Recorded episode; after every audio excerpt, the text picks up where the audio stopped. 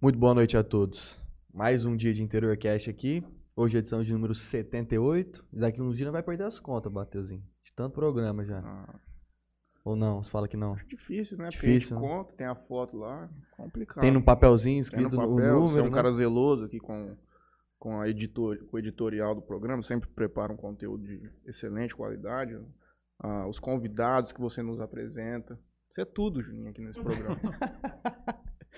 Hoje estamos aqui com José Devanir O Garça. Pra quem é mais chegado, o Garça. O Garça do é uma cartório. boa pergunta também. Da Por- onde surgiu porque esse nome? Garça, né? Sabe que, primeiro, boa noite para Boa vocês. noite, bom- senhor. Sabe que eu estava perguntando, será que eles vão perguntar por causa do apelido? Porque muita gente acha que é nome, primeiro. E, ou acha que eu vim de Garça, da cidade de Garça, porque eu não conheço a cidade de Garça.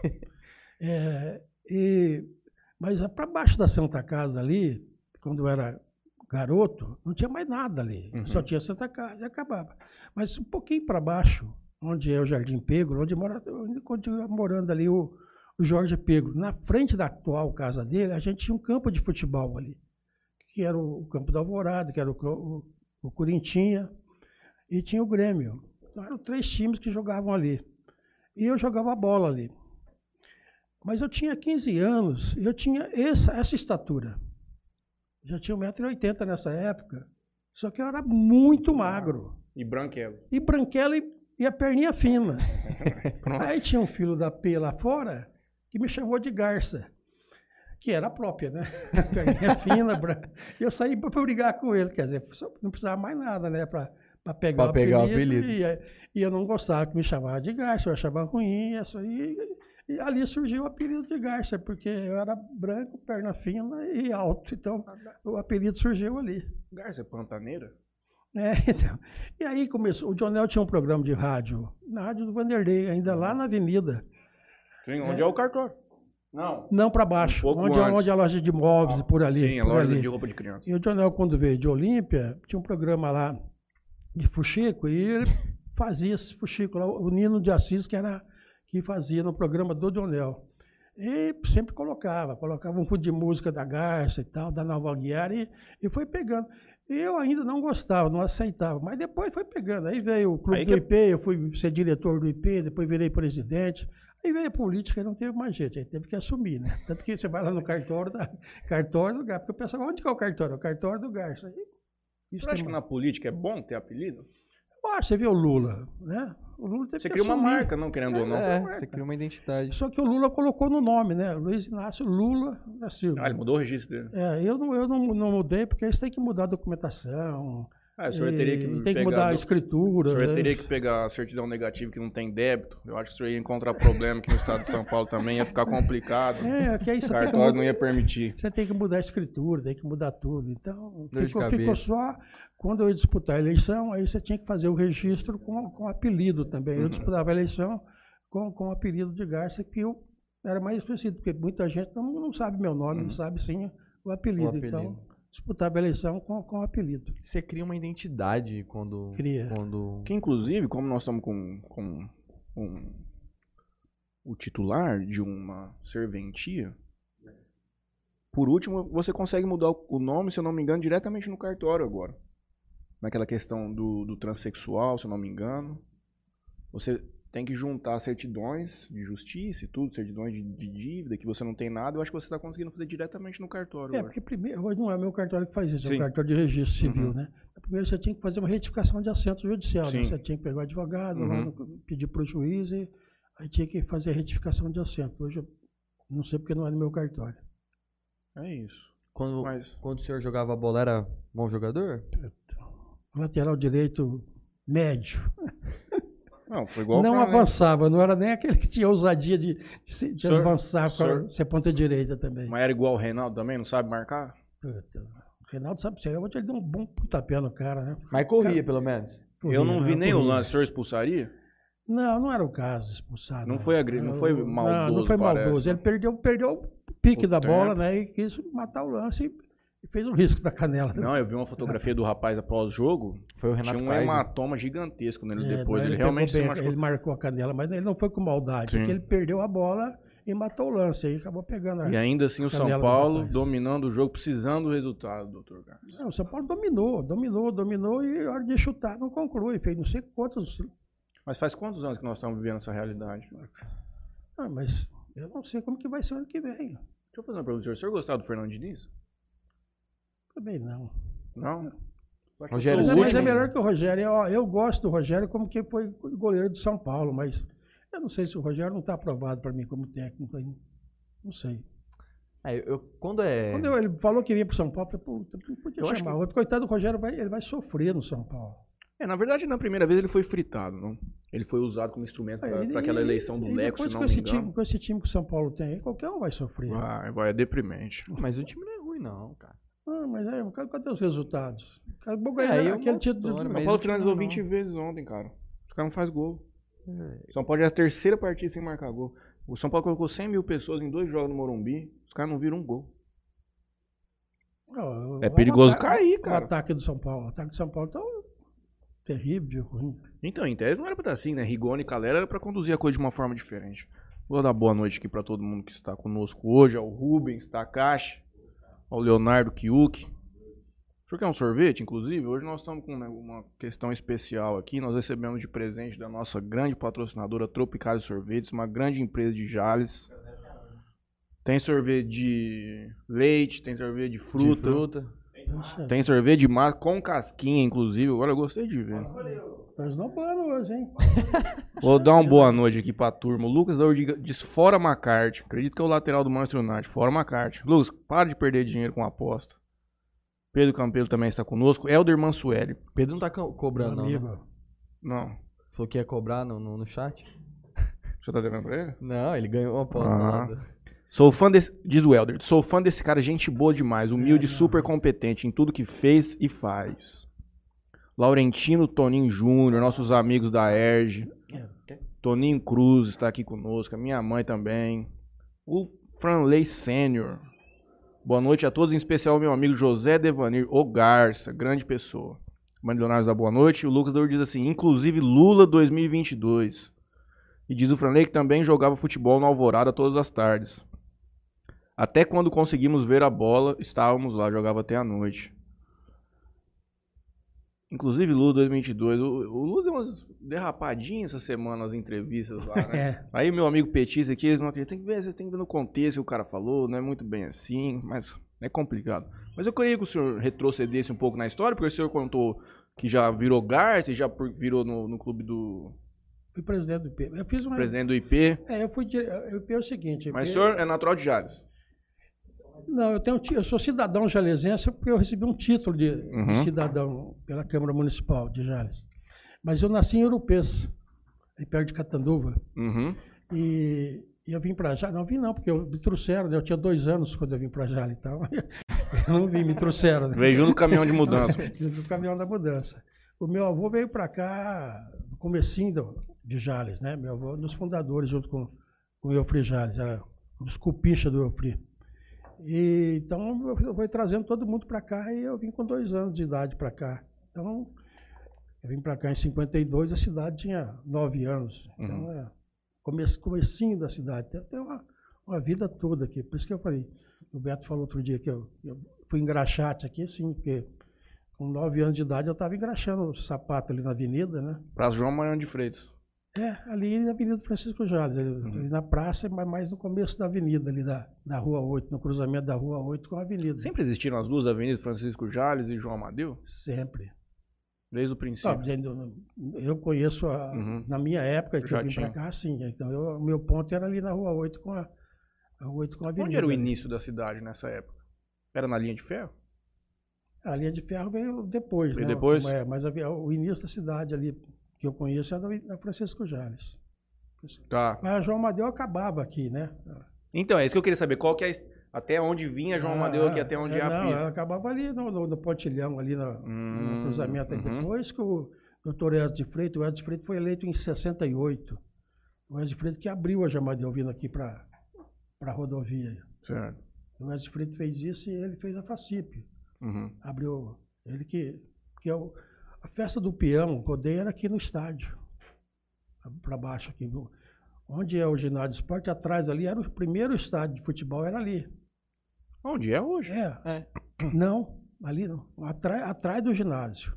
Tá, Onde é o onde é o? Dom Arthur? Ou é- não, onde tem, onde tem. E onde tem, acho que uma Ah, quadra. mano, a quadra de esporte foi reinaugurada ali agora, né? Uhum, Ali, Ah, ali, tá. era, ali era o estádio de futebol. uhum. Ali era o estádio.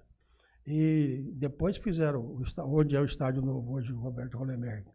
O- e- então aí o Edson fez a FACIP e levou. Ali era feita a festa do peão ali. Aí depois virou FACIP lá, porque aqui era só festa do peão. Aí o doutor Edson fez a festa do peão lá em FACIP, lá onde é o. que agora não tem mais, né?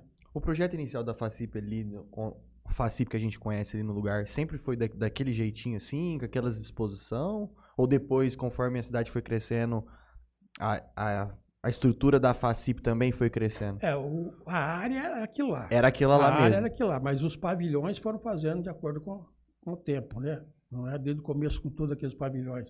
E a arquibancada, que não tinha também. Era tudo. Não, primeiro era só no chão lá e cadeira e mesa. Aí depois foram fazendo. Quando eu fui presidente, eu fui, fiz quatro FACIP, fui presidente quatro vezes.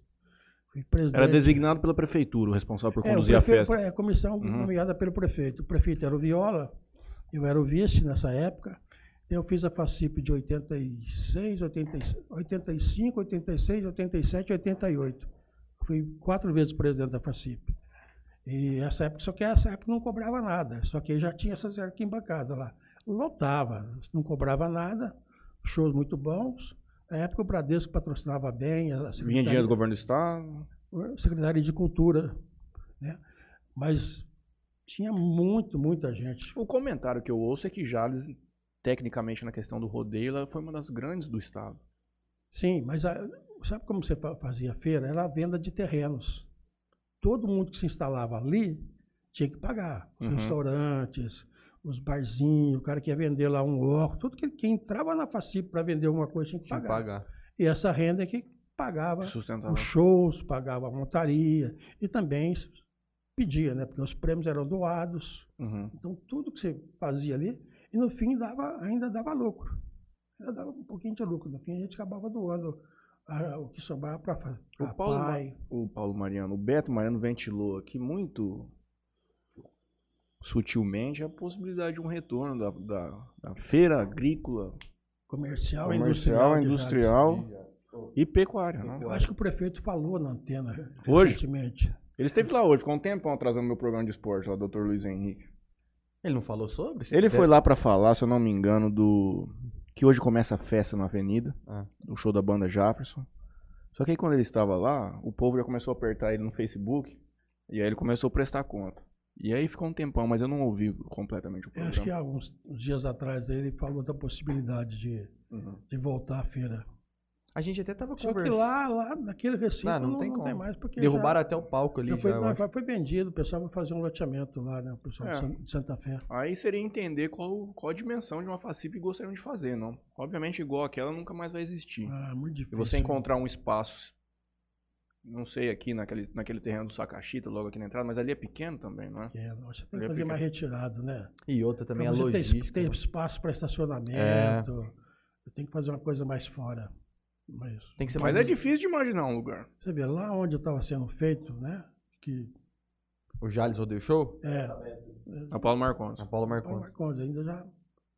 Eu que eu não fui nenhuma vez lá, mas não sei como funcionava, mas já era mais retirado. Então, você tem que fazer ainda E, mais só- e lá também era bem pequeno, assim, em relação ao que a gente tá acostumado de relativo à- à FACIP. FACIP, né? É, muito pequeno. Não, não era poucos brinquedos, sabe? Não era igual Uhum. antigamente que vinha. É, essa Povo- festa mais montadona que É. hoje É, acontece outra nos coisa que era municípios. grande renda era o parque.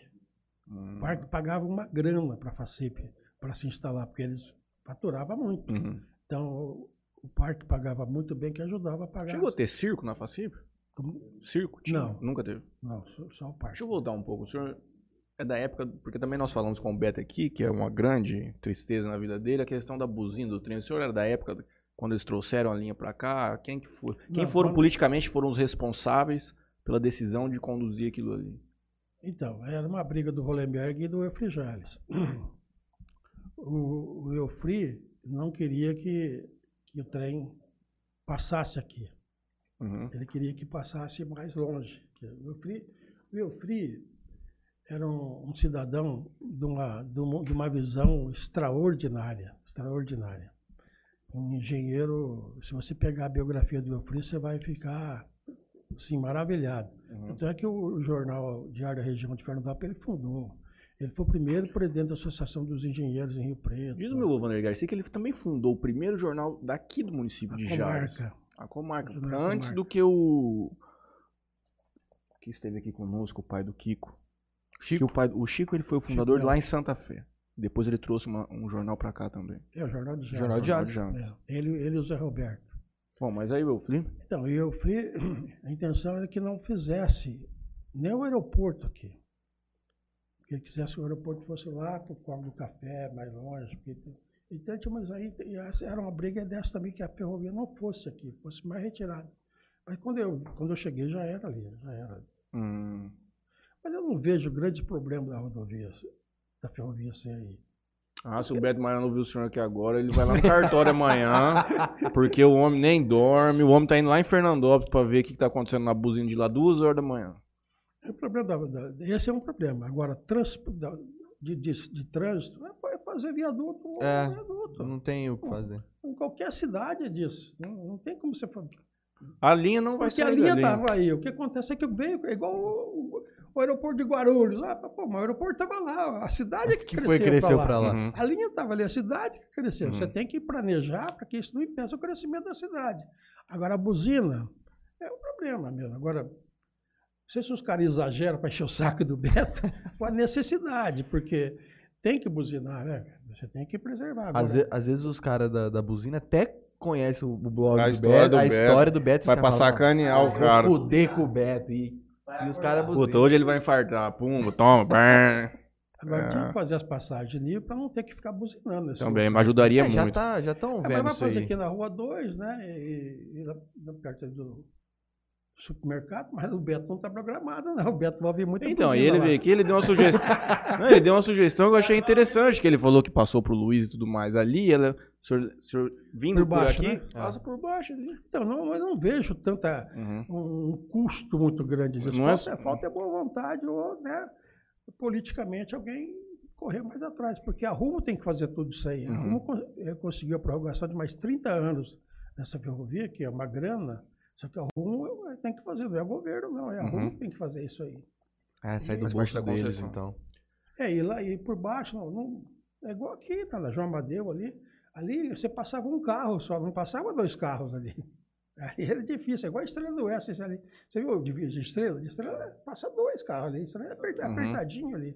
Quando a estrela vinha jogar aqui, e a gente ia jogar lá futebol, eh, ficava ali em cima, eles tinham que passar ali, né? E tinha lá também para vir embora. Eles ficavam lá em cima jogando pedra, que os adversários.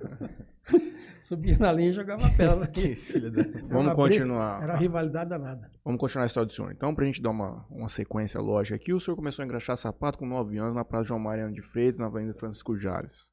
E dali, qual foi o próximo passo? 11 anos no cartório. E foi para o cartório muito, muito garoto. Fui trabalhar no primeiro ofício com a dona Maria Jales. Onde é o, o hotel ali? Esposa do Fli? Irmã, Irmã. irmã. A, es- a esposa é... Hoje, Ah, tem, é, hoje tem é. a casa ali do, do Roçafa, tem o, o teatro, em frente tem a casa do Roçafa, Uhum. depois o hotel. Ah, sim. Ali era o cartório. Ah, tem uma casa, né? Tem um Tem o estacionamento. estacionamento, estacionamento. que era a casa do Barnabé, O hotel. é o hotel. Onde é o hotel, era o cartório. E depois era a casa do Eufria. Uhum. Era a casa do Eufria. E em seguida o escritório dele. E acabou o quarteirão, era aquele ali. E eu levava, as- eu era menino, eu levava as coisas para. Conheci o Eufria. Quem levou o senhor pro cartório? Eu tinha um tio que era cupincha também, puxa-saco do Eufria, Uhum. o tio Geraldo. E ele me levou, pediu para Dona Maria e, e aos 11 anos eu estava lá trabalhando com ela. Então eu fiquei trabalhando. Eu- onde é a delegacia de ensino ali, era o fórum. Uhum. Então eu trabalhava no cartório e levava as coisas do fórum e fui fazendo esse ambiente de fórum e O que que era em, onde é o Sacachita hoje? ali Era um era a su- igrejinha, Era uma igreja. ali era uma igreja. Se vocês já viram, não viram a revista que o, o Seixas publicou agora recentemente, os quadros do Armando Eu Não. mostrei para o Fralei. Falei, falei, o Fralei foi no cartório essa semana, é, merece ser visto. Mas eu já vi essa foto. Se eu não me engano, meu avô tem um quadro pintado dessa igrejinha também. É, e a capa da revista é um quadro do Armando que é meu, esse quadro. Uhum. Várias pessoas devem ter, mas Uhum. a, a capa da revista é um quadro que eu tenho. E ali era uma igreja. Bem no centro tinha uma igreja, tinha um coreto, e na esquina tinha um ponto de charrete. Então ali, no, ali era um ponto de charrete. Depois aí veio, derrubaram para construir o fórum né, e, e o supermercado. Que para mim é um crime cultural. Terem derrubado essa primeira Ah, igreja. tinha que manter a igreja, manter a Uhum. igreja, fazer uma praça ali. Você Ah, imagina é. uma- aquela igreja, a primeira igreja de De Jales, Jales. mantendo uma praça ali, pô, isso seria lindo, seria lindo. E olha, pra igreja católica permitir um absurdo desse é complicado, hein? Não é Porque eles permitir. gostam muito de. Todo respeito à igreja que vendeu, né? Exato, aí que tá. Então, pra ela permitir. Ela gosta tanto de ter terreno, de ter as coisas, é é complicado. Porque nós não vamos ter história. A casa do Eufrejales tem que ter mantido, é um Uhum, patrimônio cultural. Mas quando perceberam que podia, ela podia ser tombada, a própria família foi lá e vendeu. A igreja, a mesma coisa. Ah, não, vamos tombar a igreja, não, vamos derrubar, né? Tombar, agora vamos derrubar. A família Então- também quase não gosta, né? É, e, e parece que precisa, né? É. Parece que precisa. Então, o Jales vai acabando com as coisas que tinha na época. Nós temos 70 anos, 80 anos agora, mas nós vamos ter 500 anos na época. Só que nós vamos ter derrubando tudo, nós nunca vou ter história para contar, porque Não vai ter como a gente falar assim, igual São Paulo, ah, eu vou lá no centro histórico, eu vou não sei aonde, eu... Não. Não tem nada. não, O que teremos em Jazz serão as memórias gravadas nesta mesa. Ah, sim. Através de pessoas como essa que tudo sabem daqui. Aí o senhor fazia guardinha pro Então, cartório, eu com era 11 anos. guardinha, eu ia lá lavar, lavar banheiro, levar recado e fui lá. Faz tudo. reconhecer firma, né? Aquelas coisas de primária do cartório. Aí eu fiquei lá quatro anos no cartório, aí já comecei, fui trabalhar ali no, com o pessoal do fórum e fui pegando gosto. Aí eu fiquei de 62, 1962, eu entrei em 2 de janeiro de 62. Dia 2 de janeiro, agora eu vou fazer 60 anos de cartório. Fiquei quatro anos lá com a Maria Jales. De novo, pela segunda vez. Aí o cartório de segundo ofício me chamou para trabalhar com eles. Eu só tinha 16 anos nessa Naquela época existia divisão entre os cartórios? Ou era um cartório que fazia registro de imóveis, registro de pessoas? época. Já era essa divisão que existe Já hoje, essa existia nessa época. Perfeito. Os cartórios que existiam hoje existiam nessa época. Aí eu fui trabalhar no segundo ofício para ser trabalhar na parte criminal. Porque existia o escrevente do civil e o escrevente da parte criminal. Só que eu, eu precisava ter 18 anos, eu para poder assinar, e eu não, não tinha. Mas o Leovaldi, que hoje, é aquele, hoje é advogado, ele é oficial de justiça, hoje é oficial de justiça, oficial de justiça hoje é advogado, era escrevente. Ele assinava para mim, eu já era um ótimo exímio datilógrafo. Não tinha computador, lógico, não era máquina. E eu fui trabalhar, fiquei trabalhando ali no, na parte criminal do fórum e mas daí fui fazer faculdade, em 72 fui fazer faculdade, Direito em Rio Preto, que era, um, era uma coisa difícil, porque viajar 150 quilômetros, pista única, todo dia, era uma, Nossa. luta. Então, eu- Umas A duas, gente- três horas pra chegar lá? é, quando não chovia, né? Às vezes quando chovia, eu chegava em Fernandópolis e tinha que voltar. Nossa, devia ser. Então a gente juntava, no começo, nós em quatro dividia carro, né? Eu, o Sideni, que hoje é desembargador, é vice-presidente do Tribunal de Justiça no Mato Grosso do Sul, a menina que, a Marisa, que é esposa do Pimentel ali do Posto Alvorada, e o Paulo Chimizo, que foi promotor de justiça, estava em Rio Preto. E a gente revezava carro. Aí do terceiro para o quarto ano a gente conseguiu um ônibus. Então vinha gente de Santa Fé, aqui da região. Ia passando, pegando. Até e- o Vanderlei Garcia já pegou um pouquinho já no. A gente Uhum. estava saindo, o Vanderlei estava entrando nessa época. E eu, terminei, eu ia terminar a faculdade em 76, falei, bom, eu vou fazer concurso para juiz, que era meu, e vou largar o cartório. Mas em 70, no começo de em setembro de 76, eu fiquei, fiquei vitalício no cartório. Falei, eu vou largar o cartório e vou tentar concurso se eu não passar no concurso de juiz. Aí eu falei, não, vou ficar no cartório. Foi a melhor coisa que eu fiz. Deus me, me guiou para o certo e estou no cartório até hoje. Que dia 2 de janeiro eu vou ficar, fazer 60 anos de cartório. Se eu não me engano, ali deve ser o maior balcão de negócio do município. Eu tenho um movimento bom, graças a Deus. A gente tem. Não, não digo a questão de movimento, não, mas é um lugar que, o- mesmo que a pessoa vai até lá, o outro também vai, se negociam ali, volta pra casa, depois vai lá, faz a escritura. Matheus, eu acho que o, o negócio já vem con- quase concluído ali. A maioria das Uhum. vezes o negócio é ali na, na pedra mesmo. Uma coisa que o Mostre me explicou que na questão do cartório do tipo do, do Sr. Garça é que assim, a gente pode fazer a mesma coisa que faz aqui no cartório de Santa Fé, Qualquer cartório. qualquer cartório. Então você quer fazer a escritura, não Ontem precisa foi fazer um aqui. amigo, um amigo ontem. Então você tem que ser meio que um, um- o cara que é o titular do cartório, ele pode ganhar muito, só que ele tem que ser um bom Tem ser um- comerciante, ele tem que trazer o cara ali pra dentro. você tem concorrente. Sim. Aqui na cidade eu tenho concorrente. Diferente do registro de imóveis. Gente móvel você tem que cair ali. Ali você não precisa atender bem, porque você tem que ir lá mesmo. Eu falo para meus meus funcionários. É, quem paga vocês não sou eu, não. Quem paga vocês é quem põe o pé lá na porta. Ele Uhum. tem que ser bem atendido. Se você não for bem atendido, ele não volta, ele vai no Uhum. outro, né? Então, o que você falou, o registro imóvel é diferente. O cara tem que ir lá. No meu cartório, não. Ele tem, eu tenho concorrência. Uhum. Mas ontem foi um amigo aqui que ele comprou uma propriedade em Bauru, Sorocaba. Ele viu o preço lá e veio no meu cartório saber se qual era o preço. Podia ser mais barato. Não, não tem também mais barato. A tabela. Se comprar no Guarujá, comprar em Rubinéia, o preço é o mesmo. né? Uhum. A tabela é no estado. Aí se for em Santa Catarina, pode ser diferente, mas pode ser diferente. Uhum. Mas no estado a tabela, a tabela é a mesma. Então, Tem muita diferença? Por exemplo, o Moacir Ah, que... cara, eu não. Ele, você sabe se ele já tem, se ele tem uma noção disso? Chegou a comentar alguma coisa? Ah, Não chegamos a comentar especificamente valores de atos, entende? Tipo, quanto custa pra fazer uma escritura, um, um registro de, de nascimento, mas é difícil dizer. É, o Eu não o saberia cartório- dizer qual estado paga mais, paga O menos. cartório de registro civil já é um. Os emolumentos são mais baratos, né? Uhum. O rendimento do cartório civil já é, já é Mas eles estão aumentando as coisas que se faz, que, que faz lá, né? Você já está conseguindo fazer algumas execuções diretamente lá? Ou é com não, o senhor ou é é lá? Mas não é ruim o cartório civil. É, Não sim. É, é que eu dizendo, depende do tamanho da cidade, né? Uhum. E conforme o tamanho da cidade, a renda do cartório é, é Então, boa. com, com qual idade o senhor virou titular desse cartório? É 26 anos. 26 anos, novo, mas já, já tava no. O senhor já estava na, no- já Na vida. meio. É, já estava no meio. desde os 11 anos, já era, já era uma pessoa respeitada, assim?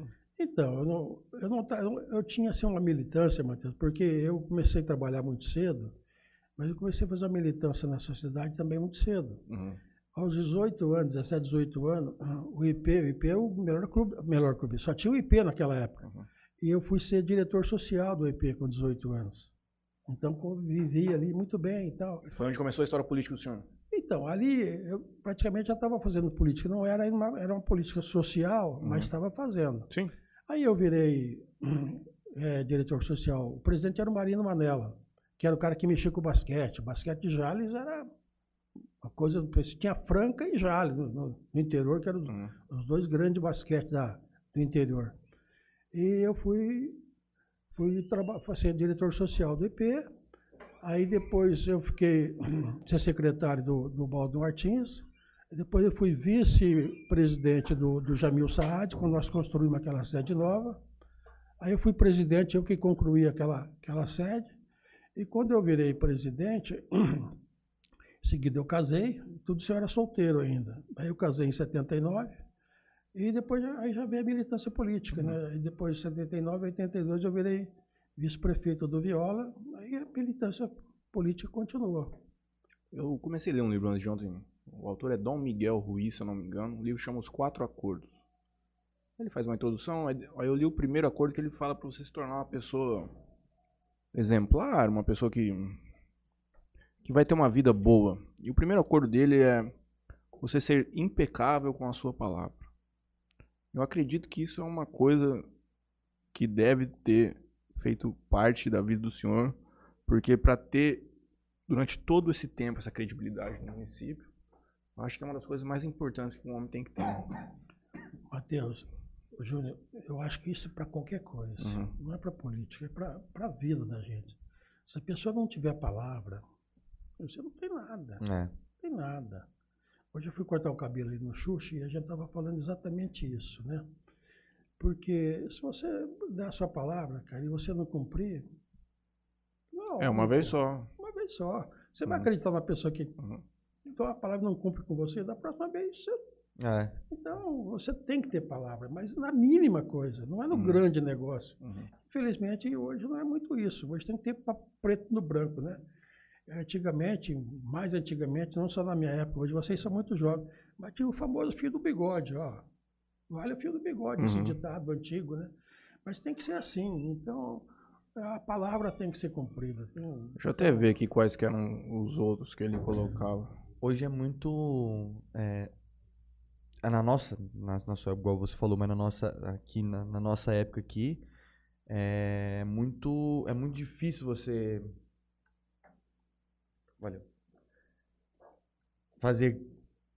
Confiar só na palavra. Por mais que a pessoa. É, por mais que, eu nem, eu nem É por isso que existe o cartório. Eu nem aconselho, mas você tem que. tem por que mais que você conheça a pessoa, conheça a índole da Não, põe pessoa, no- põe não no tem papel. como. Põe no papel e reconhece firme.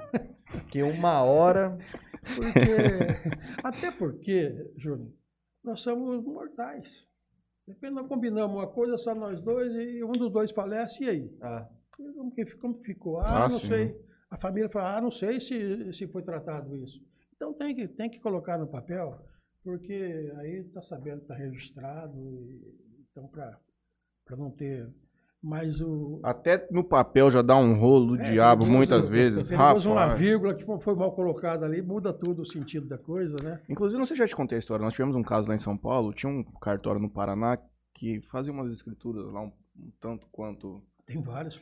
Um tanto quanto Aqui na estranhas. região pode falar. Pode falar não, depois fora do microfone contar. E tinha uma família muito tradicional lá em São Paulo e eles perderam 40 milhões de reais. O pai faleceu e ele teve o mesmo advogado durante a vida inteira.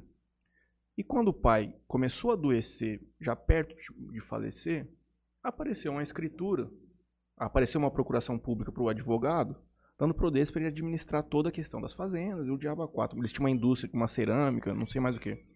Bom, e o tempo se passou, o cara começou a transferir bens Aí é muito esquema que vai acontecendo, obviamente, por atrás de laranja e tudo mais. E depois de muito tempo, a família descobriu a existência dessa procuração. E os familiares diziam claramente que o pai nunca teria feito Teria aquela feito procuração pública, até porque no final da vida ele já estava já estava se afastando do advogado. E o cara levou o trem tudo embora. Procuração pública, é, assinatura falsa, o diabo a quatro. 40 milhões. Imagina. Sério. O senhor sabe muito E- mais que isso é, corriqueiro, né? Hoje, hoje, infelizmente, ainda tem isso. Porque se o cartorário não tomar cuidado, você faz uma, uma identidade falsa e chega no cartório, ó, eu sou o Matheus, Uhum. eu quero pega uma propriedade, pega uma matrícula, fala, ó, eu sou pro- propriedade disso aqui, eu quero otorgar procuração disso aqui. É um perigo, é um perigo. O senhor acha que essa a digitalização dos cartórios, certificação digital, ela vem talvez um pouco para ajudar nisso? Está ajudando, Matheus. Já? A gente, cada dia, nós estamos falar do meu cartório. O meu cartório é tido como um cartório chato. Uhum. ex- exigente. Mas se você for ver essa forma de exigente, mas a gente tem uma clientela de que os juízes, os promotores, o delegado da Polícia Federal, esse pessoal usa o meu cartório. Por Uhum. quê? Porque nós temos credibilidade. Então eles vão no cartório do chato. Mas por quê? Nós exigimos muito. Se a assinatura não bate, nós não fazemos. Uhum. Hoje, na maioria das firmas, a firma tem que ser presencial. Uhum. Não, o Matheus tem que conhecer a firma. Não, mas tem que vir aqui. Conforme o caso, tem que ser na presença da pessoa, porque ela tem que assinar no, o ato lá no cartão. Na frente do. Para a gente ver se é ele mesmo. Sim, sim. Hoje a falsificação, tem gente que falsifica a assinatura que você não, não consegue ver saber se é a pessoa. Então, cada dia você tem que aprimorar. Mas é perigoso. Qualquer ato no, no cartório hoje é, é perigoso. E mexer com bens, assim, essas coisas assim, é, é complicado. Você já viu cara. papel antigo, Juninho? Em branco? Você já viu como? Papel antigo em branco? Papel antigo? Papel amarelado, um papel que os caras colocavam com cigarra dentro de uma caixa para envelhecer e fazer papel É, falso. Fazer ele ficar Já ouviu velho. falar isso? Pra Hum. papel ficar velho? Eu já ouvi a história da. Como que é? Mas é- tem um, tem um, bor- tem um nome isso.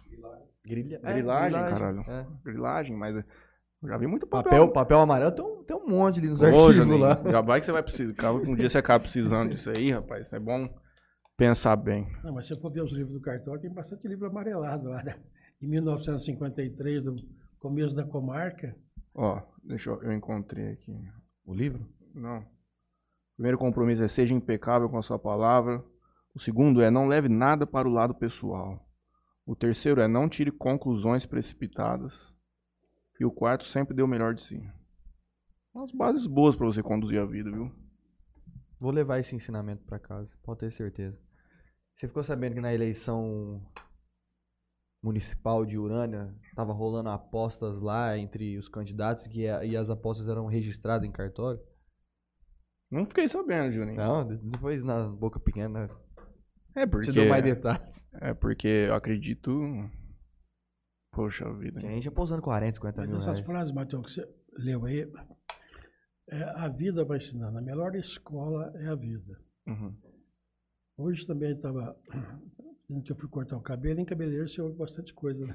É um dos maiores Não é- centros de fofoca não é- do Brasil. não É o é cara só que ouve fofoca da beleza, cidade não. inteira. Rapaz. Salão em salão de beleza. Apesar que lá no Xuxa, como é horário marcado, não- não faz muito, muito, Você quer um sorvete? muito volume. Não, obrigado, não quero.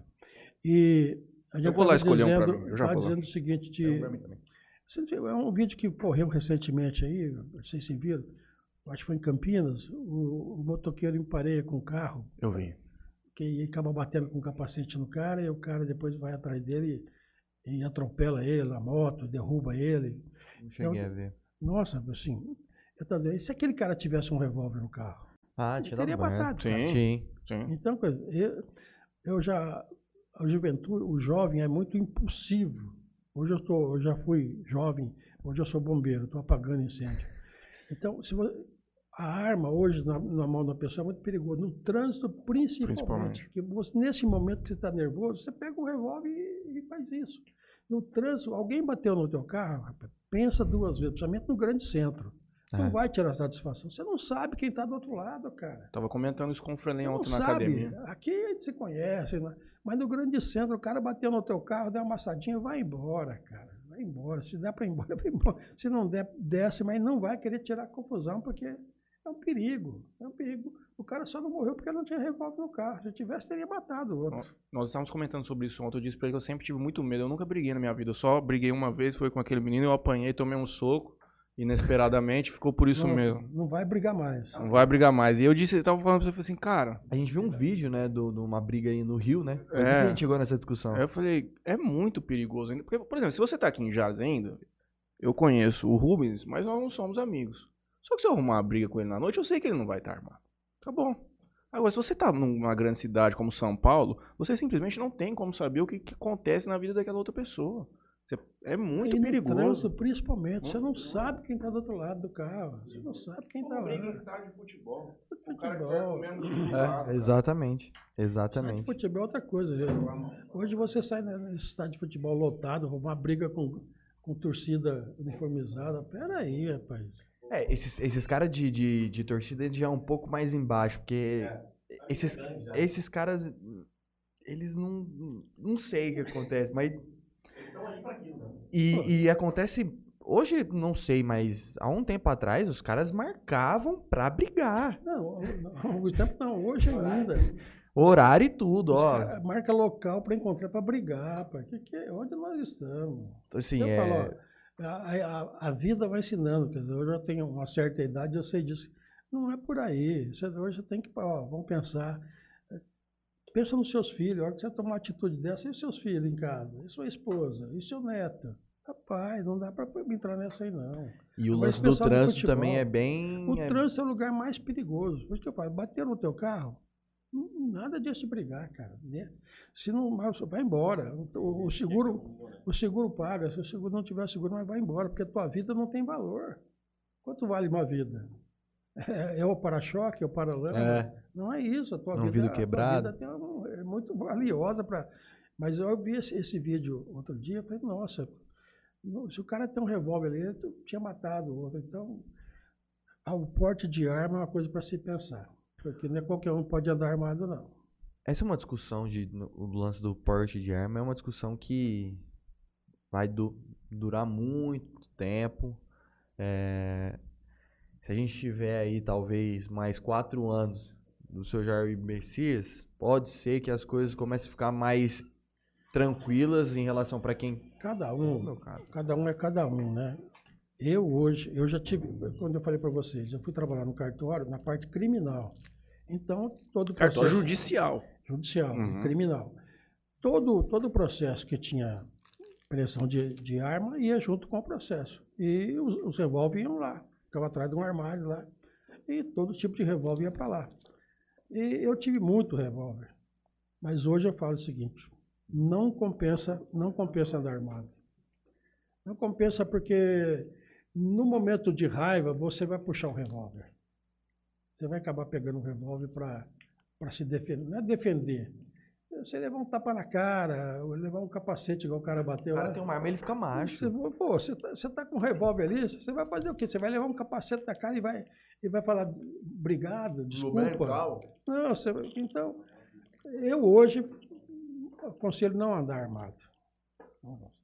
Na sua casa, você tem o revólver para se defender de uma invasão, do ladrão, ah, mas E ainda assim é uma situação bem complexa, porque é difícil. Eu, o cara vai te ver armado, vai.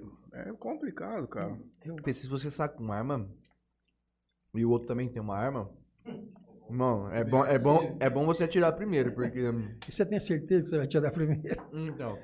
Primeiro que você não é especialista. Muitas vezes o ladrão também não é, mas é situação de risco. Vamos nem falar disso, porque tomara que não nos aconteça nada. Cara, esse sorvete. Mas o senhor aqui então é contrário ao, ao- a esse abrandamento nas regras para obtenção de Eu arma. sou. Eu sou.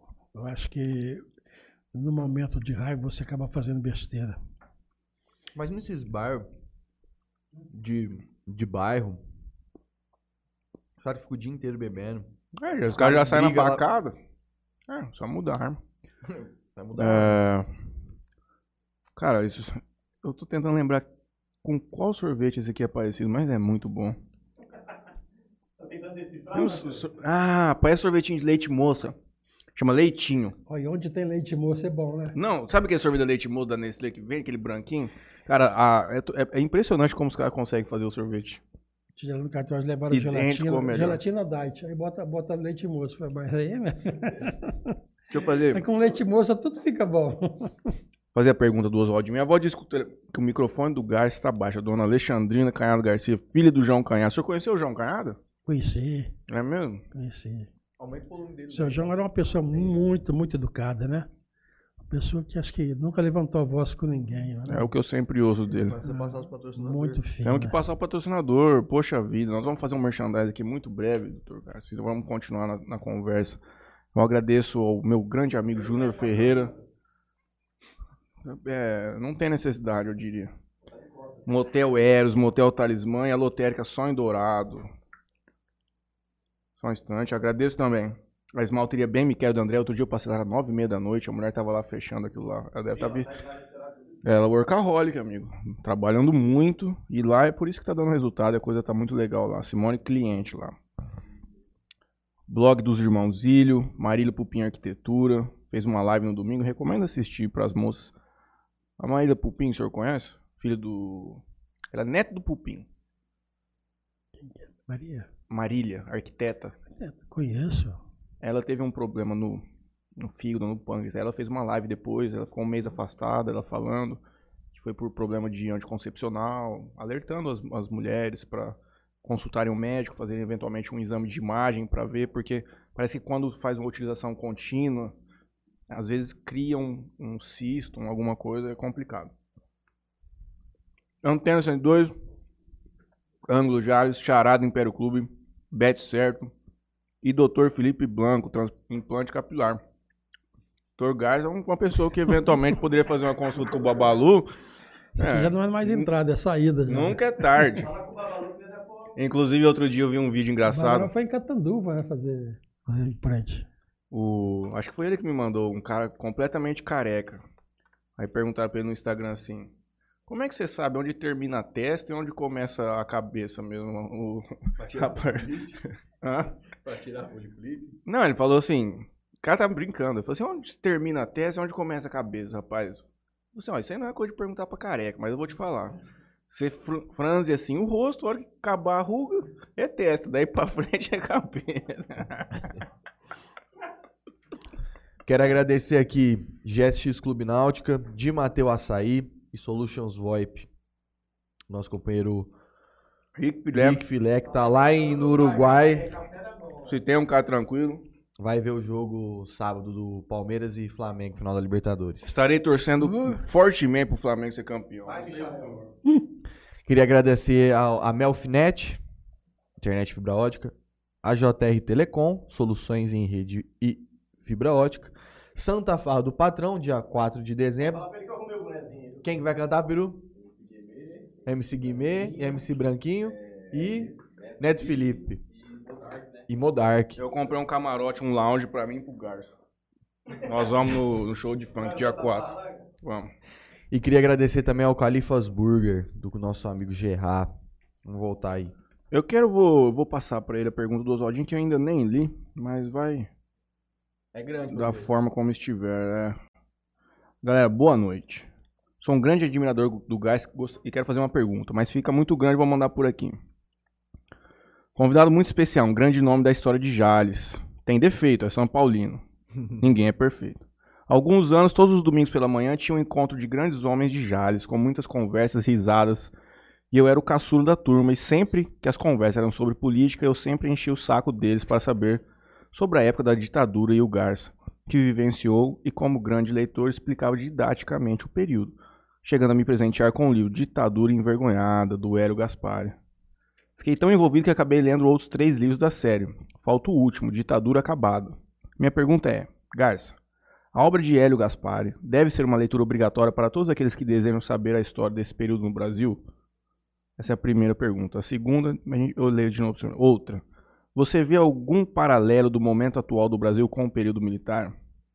Tentei ler outros livros sobre o período, entretanto tem muita panfletagem. Que Deus abençoe a todos. Então a primeira pergunta é se é uma, uma, uma leitura obrigatória para todos que desejam saber a história desse período é?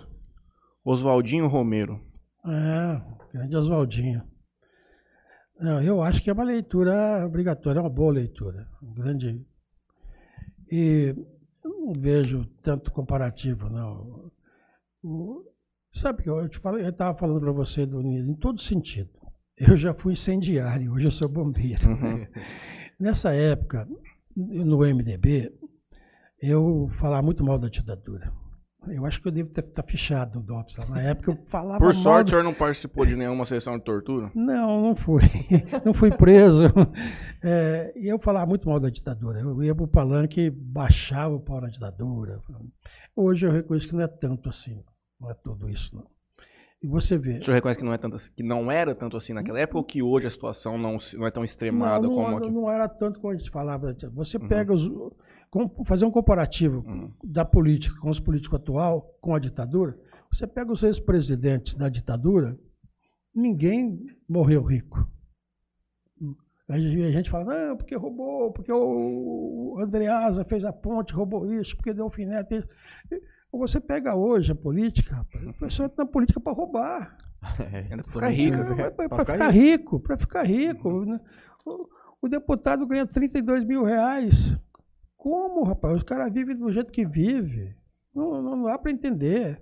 E por isso que a política está ficando desse jeito. Então eu não vejo esse comparativo. Eu acho que hoje, se a gente analisar, gente tem que dar mérito a alguma coisa. Lógico que era ruim, os caras prenderam gente inocente, mataram gente. Não, ninguém, ninguém vai defender que você mate as pessoas. Você defende que as pessoas chegam presas se fez errado, dá o direito legal de defesa e cumpra se tiver ruim, que cumpra preso e vai cumprir sua pena. Ninguém, eu nunca defendi que alguém fosse tivesse o direito de matar as pessoas. Mas hoje eu acho que a política está mais tá pior. Está muito nojenta a política de Então, a, a hoje. leitura do senhor é que existia sim boa vontade, mas também muita incompetência. Eu- eu- houve muito exagero da ditadura com relação às punições. Mas, por outro lado, também houve, do lado da esquerda, muito exagero. Uhum. Você vê, muito, muito erro também. Era, era, um- era uma divisão Era uma mundial guerra, né? ideológica. É, hoje, tá hoje, como está acontecendo? Os dois extremos também. Você pega a direita e a esquerda, dividir o país. Nós estamos vivendo o ódio hoje. A sorte hoje é que os dois lá são extremamente capitalistas, não? Pelo menos o dinheiro tá do lado dos dois. Hoje não tem tanta essa É, briga. mas está tendo muito ódio, né, Matheus? Demais, Muito é. ódio. O pessoal não está fazendo política com raciocínio, o pessoal está fazendo política com fígado. É, É, Na verdade, esse você é faz a política exclusivamente na base de mentiras, não de. É, de- Porque eu, eu, eu sou Lula, então não ve, eu só vejo o lado ruim. Eu sou Bolsonaro, então eu só vejo o Lula, tudo não presta do outro lado. Não, acho que todo mundo tem defeito, todo mundo tem coisa boa. É, Mas hoje- vai achar alguém que. O senhor acha que o ano que vem vai ser o mais insuportável de, de se aturar a política que o senhor já viu na Está vida? caminhando para isso, porque por- o ódio história do é Brasil? o seguinte: quando a pessoa ela é ignorante ou ela é fanática, ela não vê mais nada. Em Uhum. qualquer sentido. Se você é São Paulino fanático, você não vê nada nos outros times. Uhum. Se você, na tua religião, você é fanático, você não vê nada na outra Exato. religião. E na política, em qualquer sentido que você for fanático ou você for ignorante, você não sabe conduzir as coisas. Ah, eu sou São Paulino, mas eu tenho que ver o- os outros times, eu tenho que ver o jogador do time. Na política é a mesma coisa. Se eu tenho um lado partidário, mas eu tenho que reconhecer, tem gente boa do outro lado. Agora, do jeito que a coisa está, com esse ódio que cada lado está conduzindo, a esquerda e a direita, ninguém consegue conversar. Eu vejo que a condução não é, não é, não é feita em prol ao povo. E é Não, só em prol não, a é, eles e é o lado aquilo. e- dele. É, é. Por isso que muita gente está procurando a terceira via, que nem está querendo a volta do, Do Lula, Lula. e nem está querendo votar no Bolsonaro. Muita gente que votou no Bolsonaro não quer votar mais nele. Uhum. Então tem o nem nem, nem Lula, nem Bolsonaro. Vamos ver se aparece. Agora o Moro está começando a despontar. Sei se vai chegar, mas muita gente, tá- mais de 50%, está querendo uma terceira via. Uhum. Porque os dois não estão agradando. Eu acho que, na verdade, um grande problema é o nosso sistema presidencialista. Não? Você é comandado pelos deputados e senadores. Você fica na mão, né? Você fica na mão O deles. Bolsonaro né? assumiu dizendo que não ia fazer acordo. Não teve jeito. Não Ah, tem que como, fazer, Ninguém senão- governa. Ninguém Por governa. que, que o Collor caiu? Porque o Collor não, não queria ceder. Não cedeu. O Jânio Quadro lá atrás. Por quê? O Jânio caiu porque também não queria ceder. Uhum.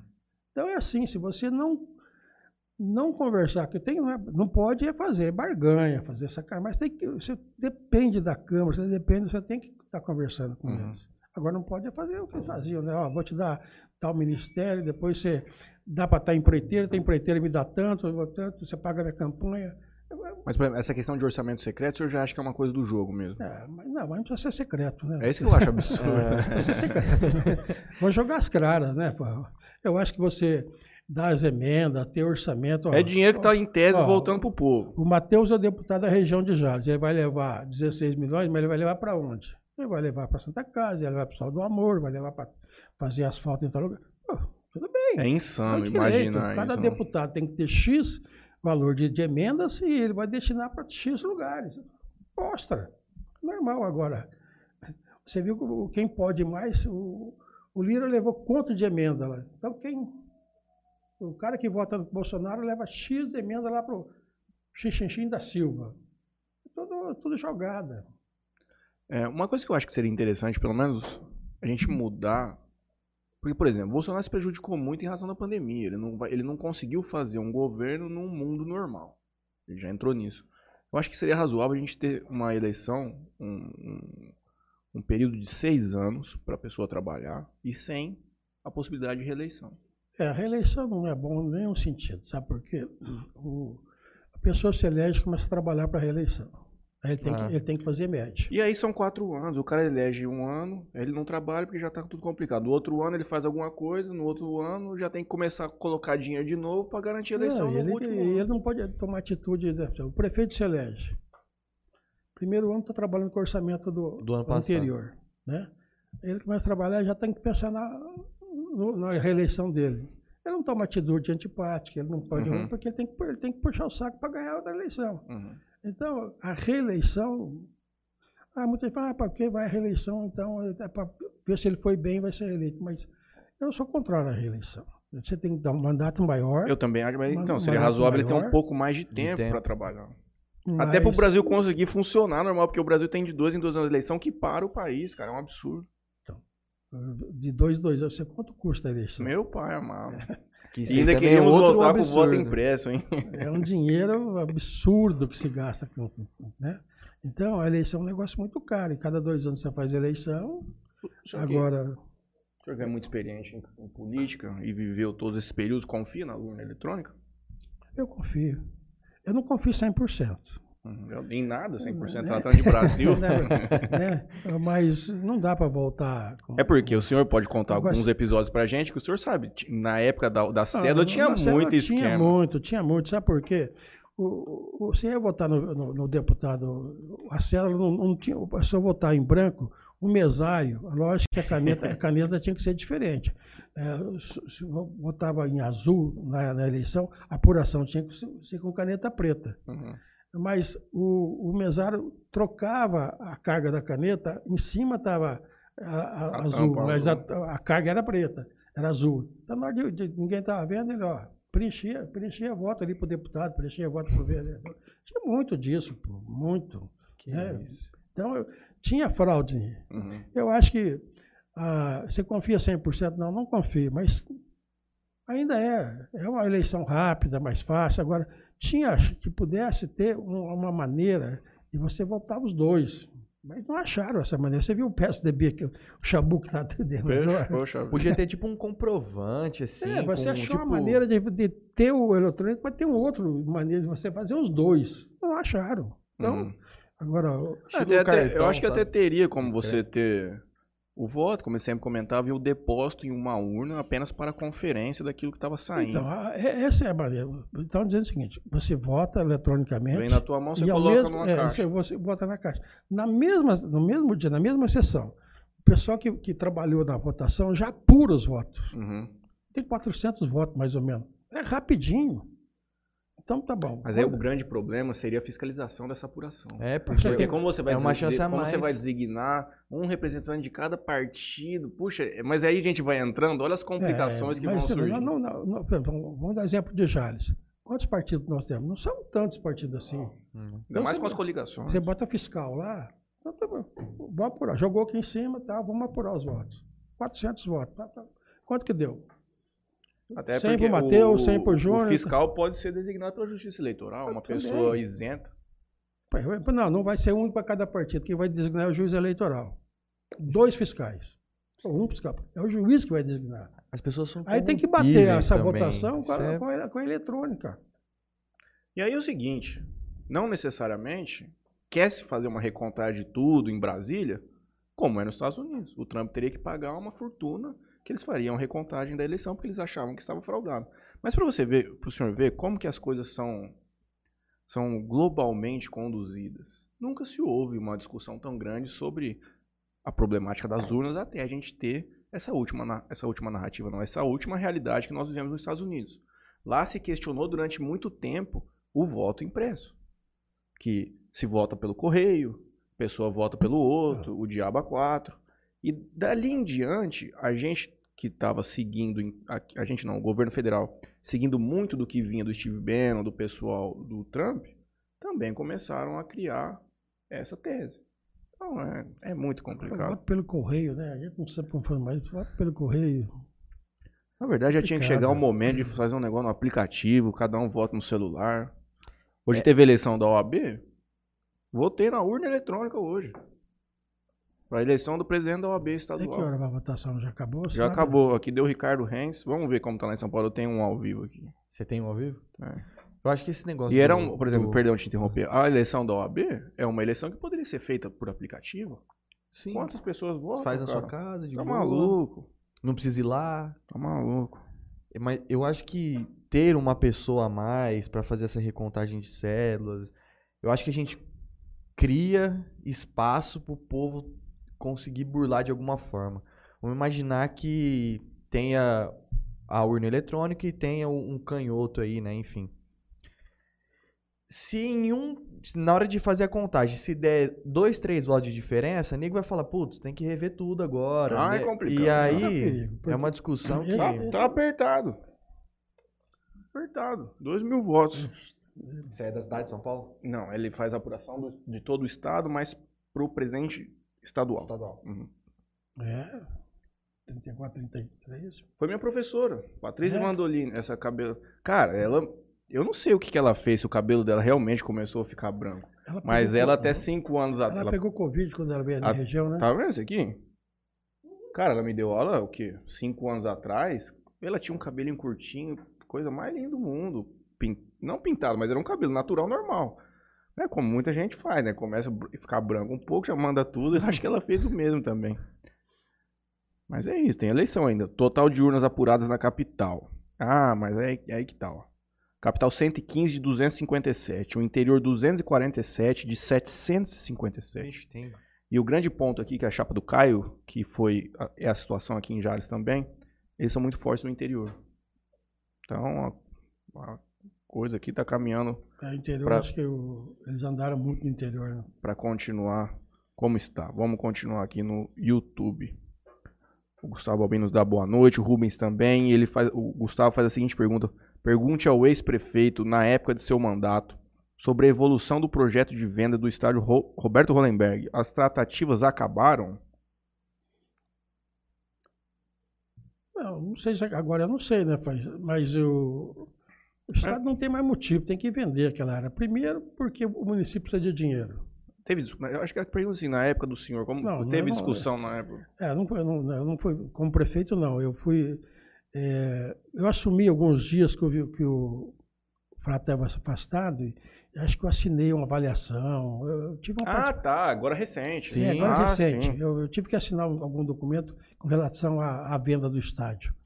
E eu sou favorável porque ali atravancou o crescimento da cidade, as ruas pararam ali. Eles não estão usando o estádio. Você faz uma grana boa ali na venda do, do estádio e desenvolve o, o trânsito ali, né? E o crescimento da cidade. Então, eu sou favorável Ali até. pode fazer um condomínio de prédio, ali pode Até fazer um porque se também você podia fazer, ah, não fazer casado. Até, existe algumas, algumas saídas. Você pega, pode pegar o dinheiro e aplicar no paraíso, melhorar lá, que já tem um campo lá, pode melhorar. Ou com esse dinheiro fazer o dinheiro. essa- a venda tem que ser construir outro, mas Uhum. retirado. O dinheiro como aqui está muito valorizado, você pega uma área fora, constrói um outro campo com dinheiro e sobra dinheiro dali. Faz uma arena multiuso, mais É, moderna, mais eventualmente você moderna, você aluga fazer. festa, faz alguma Mas- coisa Agora, diferente. tudo indica que nós não vamos ter campo de, não vamos É. ter time de futebol. Mas assim, a- construir outro estádio só com o objetivo de, por exemplo, uma arena multiuso. A prefeitura precisa fazer coisas para Monetizar usar aquilo. aquilo. É, porque Porque você construir pode- por construir para deixar lá. Time de futebol é porque assim, um paraíso, você tem ali, você melhora aquilo lá e se for preciso, se você tiver fundo de futebol, vai usar lá. Então por que não? Cê, vejo- Quanto que tá avaliado ali? O estádio ali? Não, olha, é uma grana, mas não sei te falar. Porque um lote hoje, um terreno. um 120, terreno- 150. Não, próximo de 300. Ali? Ali, perdão. É. Qualquer terreno hoje retirado é 200 mil. Então, ali é mais próximo de 300 mil reais. São muitos Dá uma grana boa ali. Puxa vida. Quantas ruas né, você abre o crescimento das cidades, o trânsito ali. O senhor, ah, eu tinha notado até perguntar, o senhor se envolveu com futebol em algum momento da vida? Eu fui presidente do CAJ. No, Foi presidente do mandato. CAJ? Eu não tinha, eu perguntei despretensiosamente. Onde- você vê que você vai se envolvendo com a cidade, né? Então, eu passei. Primeiro comecei no, no, no Clube do IP, aí depois veio FACIP, aí Santa Casa, na PAI, fui presidente da PAI também. Então, você vai se envolvendo. Você vai tendo pique, enquanto você, tem- você é jovem, você tem pique. E foi me envolvendo. E teve um ano que o cara estava com a dificuldade danada, e eu cheguei, e o Wilter, nosso atual secretário de Esporte e Cultura, e o Zé Antônio, pagando árbitro do bolso deles. A renda não dava e eles pegando o chequinho lá, o professor pagando o árbitro. Não, não está certo, vamos juntar aqui. Juntamos os amigos. E está no livro do Ataíde Cestário. O Ataíde tem um, um livro que tem todos esses dados aí de, dos presidentes do clube. E eu to- e teve um ano que eu toquei o CAG também. Teve uma, uma história uma vez do CAG hum, que ganhou, é, ia subir acho que pra, não me lembro, A2, alguma coisa assim, junto com o Grêmio, Barueri? Grêmio Barueri, só que aí não subiu porque o, o, o clube acabou. Não sei, não lembro disso não. Também não me lembro de ter ouvido. Não. Não Sobre. sei de quem que eu vi que, que falou assim, pô... Mas já vi alguma história o- bizarra de que não teve o- um acesso por algum. não sei se não tinha estádio, que lixo que era. é, ia subir, tinha classificado, mas não subiu porque por algum tipo de motivo e aí que subiu o Grêmio Não, Barueri. não é fácil tocar futebol em cidade pequena. Não é fácil. Porque a renda não paga, paga arbitragem. A, grande, por exemplo, no futebol de salão, você verifica isso. Os grandes times são patrocinados por uma empresa muito forte que banca aquilo ali sozinho nós e vai tivemos alguns- alguma época, nós tivemos um basquete em Jales muito forte alguns Uhum. anos. Porque tinha o Marino Manelli e o Roberto Hollenberg que fazia Apaixonado. do, apaixonado e, saía pedindo para todo mundo e tal. E a quadra, onde é o, é o- shopping ali, onde foi o shopping ali na esquina, Uhum.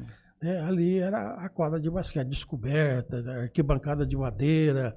Nossa, aquilo. Na rua fervia, 6 ali. Na rua 6. Na, na 6 esquina com a 11. 13, 11 11. na esquina ali. Aí acabou.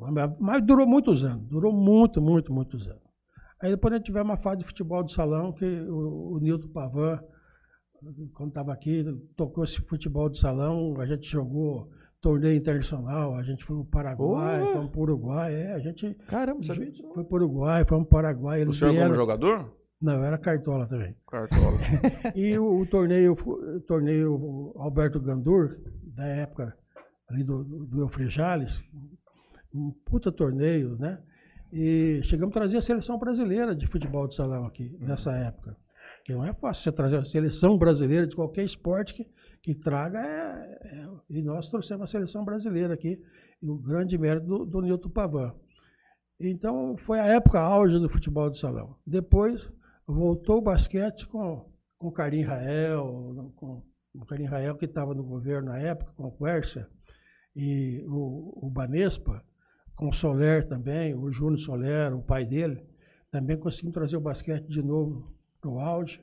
E chegamos a ser vice-campeão brasileiro. Então, mas é duro, você toca uma época depois não, não- dura muito tempo. Aham. Na época a gente trouxe os jogadores americanos pagando em dólar. Que Ah, massa. Aí, aí já era o ginásio de esporte. Isso aqui não cabia gente lá dentro. Era, era uma glória, né? Campeonato brasileiro, cara. Campeonato brasileiro. Então, foi uma época hora, mas não durou alguns anos, depois não, não, não consegue mais tocar, porque os patrocínios vai- vão minguando. É como você falou, é uma roda. Nossa. Uma hora você tá aqui, outra hora você tá ali, você está em cima, você tá no meio, você tá É, embaixo. O São Paulo continua patinando na parte inferior da roda gigante por alguns anos. Juninho, tem algumas perguntas aí no papel? Tem ó, que é o do Sr. Franley, ele Senhor fez olha Franley, que tamanho da, Sênior. da... Você contar um pouco das histórias de Santa Casa, sua experiência lá, como é que foi? Foi uma grande experiência. Quanto tempo foi? De... Seis anos, três mandatos de, de dois anos. Eu me lembro que eu estava no cartório e chegou o Léo, eu não sei mais quem que foi lá, e falou, o Léo é meu, meu amigo de, desde que ele chegou em Jales, e ficamos amigo, irmão, compadre, ele é padrinho do meu, do meu filho. E ele chegou lá, compadre, nós precisamos de você na Santa Casa. Se você ficar duas horas por dia lá, você vai ser o melhor provedor que a Santa Casa. Porque era largado? né? Não, não era largado, Matheus. é que você precisa, acho que ele viu no meu perfil alguém que pudesse dar um, Uma um- atenção um maior. choque, um choque de gestão na Santa Casa. Eu, eu digo o seguinte, todos que passaram lá, principalmente, hum, digo que todo botou seu tijolinho, todo deu o seu máximo, mas cada um do seu jeito, né? E acabei aceitando, e depois que eu estava lá, falei, Daniel, você falava que é duas horas, eu estou ficando 12 horas aqui. Cheguei a ficar 12 horas. Ficava de manhã lá, ficava tarde, voltava de noite para fazer reunião, e, mas eu larguei tudo mesmo, porque a Santa Casa estava passando um momento difícil, não por culpa da, do provedor ou da diretoria. É que o governo, na época, judiou muito da Santa Casa. A Santa Casa fazia um atendimento muito grande. eh, As, Uma tabela muito as baixa. guias, tabela baixa, e a Santa Casa atendia muito e o, governo não pagava a quantidade. Ele, ele limitou. eh, Eu vou pagar 700 atendimentos. Eu atendia 2 mil, ele pagava E 700. ainda pagava E foi, muito e foi pouco. acumulando, acumulando dívida, acumulando dívida, achando que o governo ia pagar, e o governo não pagou, e aquilo ficou, foi ficando, e Santa Casa foi endividando, Uhum. endividando, com, com haver no governo, mas os credores para receber aqui, Uhum. os funcionários... Mas existia promessa de que, que teria o pagamento. É, que ia pagar, não, depois nós pagamos, e foi, foi rolando a Santa Casa. Funcionário de- não recebia direito, né? quando eu cheguei lá tinha 10 terceiro atrasado, Uhum. Dizer, não é culpa da administração, isso é culpa do governo. E nós chegamos lá, Santa Casa estava em dificuldade, mas graças a Deus, primeira coisa, eu não, eu não imaginava que a gente ia fazer tudo aquilo que fez. Primeiro Deus ajudou. E depois começou a acontecer, né? Como eu tenho essa militância política, eu comecei a procurar o, esse caminho político, independente de partido, de quem era companheiro ou não era companheiro, procuramos todo mundo. Eu me lembro que uma vez, o João Soler teve um período que ele foi vice-presidente, não sei, primeiro ou segundo vice-presidente, e nós fomos à Assembleia procurar o, o Valdomiro, que foi prefeito de, de Rio Preto. Valdomiro Lopes. Lopes. Conheço o filho dele, Chega- no casamento, filho dele. Chegamos no Valdomiro. gabinete dele e, e fomos falar com ele. Ele falou assim, ah, mas vocês estão procurando todo mundo? Se ficar comigo, eu, eu ajudo, senão, não. Eu falei, deputado, se o senhor garantir que só o senhor resolve o nosso problema, nós ficamos com o senhor. Uhum. Não é? Porque cachorro de muito dono morre de fome. Aí, um deputado só não consegue. E ele não ajudou nada, gente. Mas esse foi assim, um dos exemplos que a gente passou. Mas com isso, a gente foi procurando todo mundo a nível estadual, federal, e fomos conseguindo. Fomos conseguindo, e fomos mudando, e mudamos a Santa Casa inteira. Nós conseguimos fazer uma reforma da entrada da, da Santa Casa em tudo. Ali a frente não era daquele jeito, a parte de baixo. Para ter uma ideia, aquela frente da Santa Casa para a avenida, que é a segunda unidade, onde ficam os quartos de particular e convênio, ali não tem um centavo do governo, não tem um centavo da Santa Casa. Como? A comunidade começou a acreditar no nosso trabalho. Aí eu ia na empresa e falava assim, você dá um quarto, você reforma um quarto, você, você, você imobilia o quarto. E isso foi assim, se você for lá hoje, tem o nome de quem doou. É. Eu me lembro que eu cheguei nos, nos irmãos Cavalieri e eu comecei a fazer lá na minha chácara eh, jantares. A pessoa comprava um jantar e levava uma cesta básica para a Santa Casa. Mas chegou no nível que a minha chácara não foi feita para isso, né? Era Uhum. chácara para Lazer, família, família, né? né? e era pequeno. No último jantar que nós fizemos lá, eu cobri, nós cobrimos uma piscina para botar mais mesa, mas minha, a minha piscina é de vinil.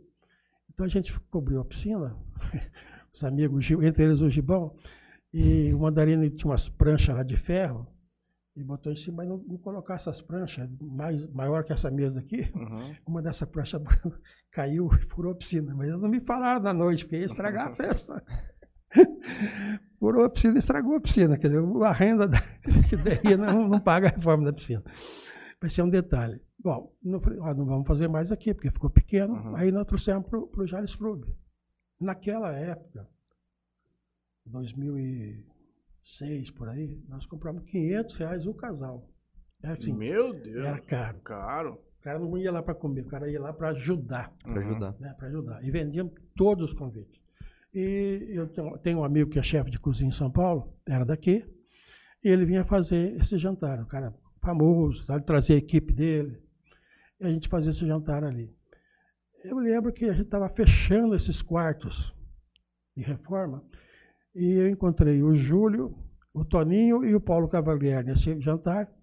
Eu fui falar com eles, ó, nós estamos fazendo essa campanha e eu tenho, falta três apartamentos para fechar e eu queria saber se você pode doar. Eu falei, não, não falta mais, porque eu vou dar os três. Eu fui lá e pedi um. Uhum. Você vê como que é, quando a pessoa está acreditando. Então, a comunidade começou a acreditar no nosso trabalho, Uhum. no trabalho da diretoria. E ali, estou dizendo, ali não tem dinheiro do governo, ali não tem dinheiro da Santa Casa, tem dinheiro da comunidade. E assim foi. Aí nós fomos reformando toda. né? A nossa UTI era uma vergonha. Nossa UTI era duas vezes mais isso aqui. Quando chegava a pessoa para visitar, tinha um vidro ali, mas um quarto disso aqui, todo mundo ficava ali vendo pelo, pelo vidro. Um vidro só pra, pra só um ver. vidro. Quando não podia entrar, ficava ali. Se o cara tava lá no fundo, Lá. nem conseguia nem ver a pessoa. Hoje, hoje você vai lá, né? É, tudo Cada separado. quarto tem o seu É. espaço, quando não pode entrar, cada quarto tem o seu. A nossa UTI hoje é um exemplo. Tivemos visita de, de gente de Ribeirão Preto, de médico, fala assim, nossa senhora. como- Então, nós fomos reformando tudo, reformando tudo. Essa UTI, é, na época, eu fui a São Paulo, o Júnior Soler estava nessa também. O Júnior é muito amigo do, do Nunes Ferreira, o Aloysio era vice-governador. E nós chegamos na Luísa, junto com o prefeito de Itanhaém, E levei para ele um desenho da UTI, pacote de papel assim, mostra isso, mostra aquilo. E falei, "Ô, Luiz, nós precisamos dar uma UTI nova, nossa daí é uma vergonha, né? Ele ligou para o secretário da saúde, o Barradas. O Barradas não estava. Falou, garçom, o Barradas não está lá, mas pode deixar que eu falo com ele. Uma frieza. Não ia sair nada. E atendeu o, o prefeito de Itaém. Falei, puta, virou nada isso aqui.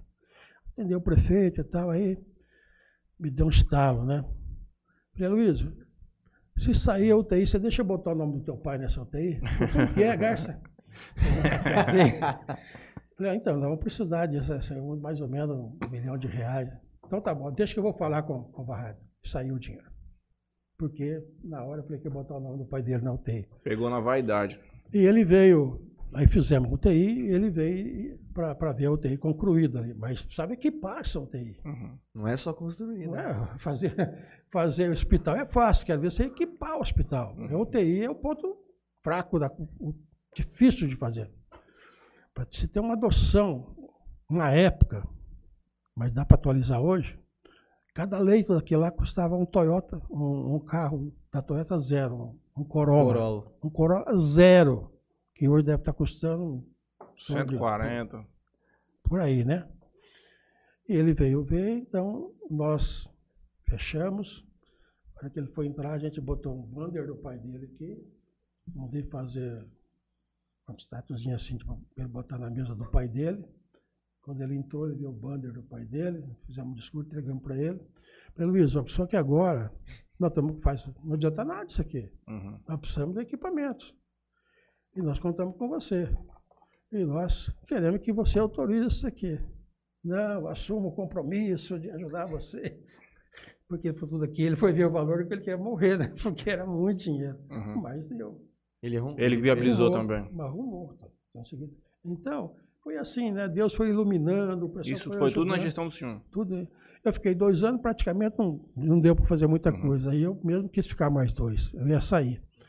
Mas quando eu estava saindo no, no quarto ano, os funcionários fizeram abaixo assinado. Aí, Pra não sair? É, aí eles ficaram, quando eu entrei lá na sala, estava assim, cheio de cartazes. Fica, Garça, fica, levantaram os cartazes. Mas aí o parente tinha me chamado lá, o Júlio Semeguino, que era deputado na época, tinha me chamado também para me ficar. E eu acabei ficando mais dois anos e nós concluímos, graças a Deus, fizemos deu mas foi uma experiência, uma experiência maravilhosa, porque eu ficava, assim, não estava reclamando de ficar muito, porque eu visitava, eu ia despachar, eu visitava quarto por quarto, eu pegava a lista dos internados, Ia lá visitar. lá, Matheus, como que você está? Júlio, como que você está? Ouvia mu- muito elogio, mas ouvia reclamação também. Uhum. Na hora eu pegava o telefone, ó, como que é? Onde que está? Por que, que tá demorando aqui? Porque lembro que um dia eu estava transitando, uma enfermeira muito humilde, auxiliar de enfermagem, falou, seu Garcia, o senhor foi lá no isolamento? Não, não entro lá. Lá no fim do corredor tem dois quartos de isolamento. Então, o senhor botou televisão, porque nem isso tinha. O Vanderlei fez a primeira campanha de ar-condicionado. Não tinha. Só tinha lá nas duas suítes, não tinha ar-condicionado, não Uhum. tinha televisão. Era bem simples mesmo os É, aí quartos. nós conseguimos colocar tudo isso. Reformamos, mobilizamos, e botamos televisão. Ele falou, mas o senhor colocou televisão em todos os quartos? Lá naqueles dois isolamentos não tem televisão. Eu não, não entrava lá, né? Não, porque se a moça não me fala, ia ficar sem televisão. Uhum. O próprio Poxinho, ele pegou o telefone, eu liguei para o meu xerifado, olha, providencia duas televisões. Então, andando no hospital, Você consegue você identificar. os e- erros, mas havia crítica, havia elogio, mas inclusive os erros. Então, a experiência da Santa Casa foi muito, muito, muito positiva. E eu continuava indo na Santa Casa até antes da pandemia. Toda semana eu ia uma, duas vezes na Santa Casa. Fiz uma família lá, enorme, de, de amizade, mas com a pandemia eu, fugi. Não Pre- só de. Pretende voltar? a- Não, não, Santa Casa está indo bem, graças a Deus. Toshiro vai ficar mais dois anos agora. E não pretendo, não. Conviveu com o doutor Sileno lá? Sileno? Conviver. O Sileno era uma pessoa maravilhosa, né? É outro que você falou do Canhada, é Uhum. outro também que não sabia levantar a voz. Né? É cara, complicado. uma pessoa educada. O Sileno era muito educado. Quem que veio depois do senhor na, na Santa Casa? O Venturini. Foi- Venturini. Aí do Venturino veio Depois o que Júnior. foi o Júnior, né? O Júnior. Júnior Ferreira. Grande Cada um Júnior. ficou quatro anos, né? Quatro. Ferreira, o homem que passeia de caminha de boné durante a noite, de chapéu, pra não tomar sol. O senhor tem pretensões políticas futuras aí? Não, encerrei.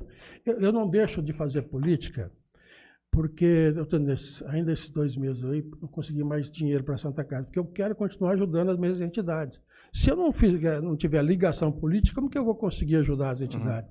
Eu tenho uma ligação muito grande com a PAI, porque eu fiquei lá também como presidente, fiz parte da diretoria há vários anos, depois eu fui presidente da PAI.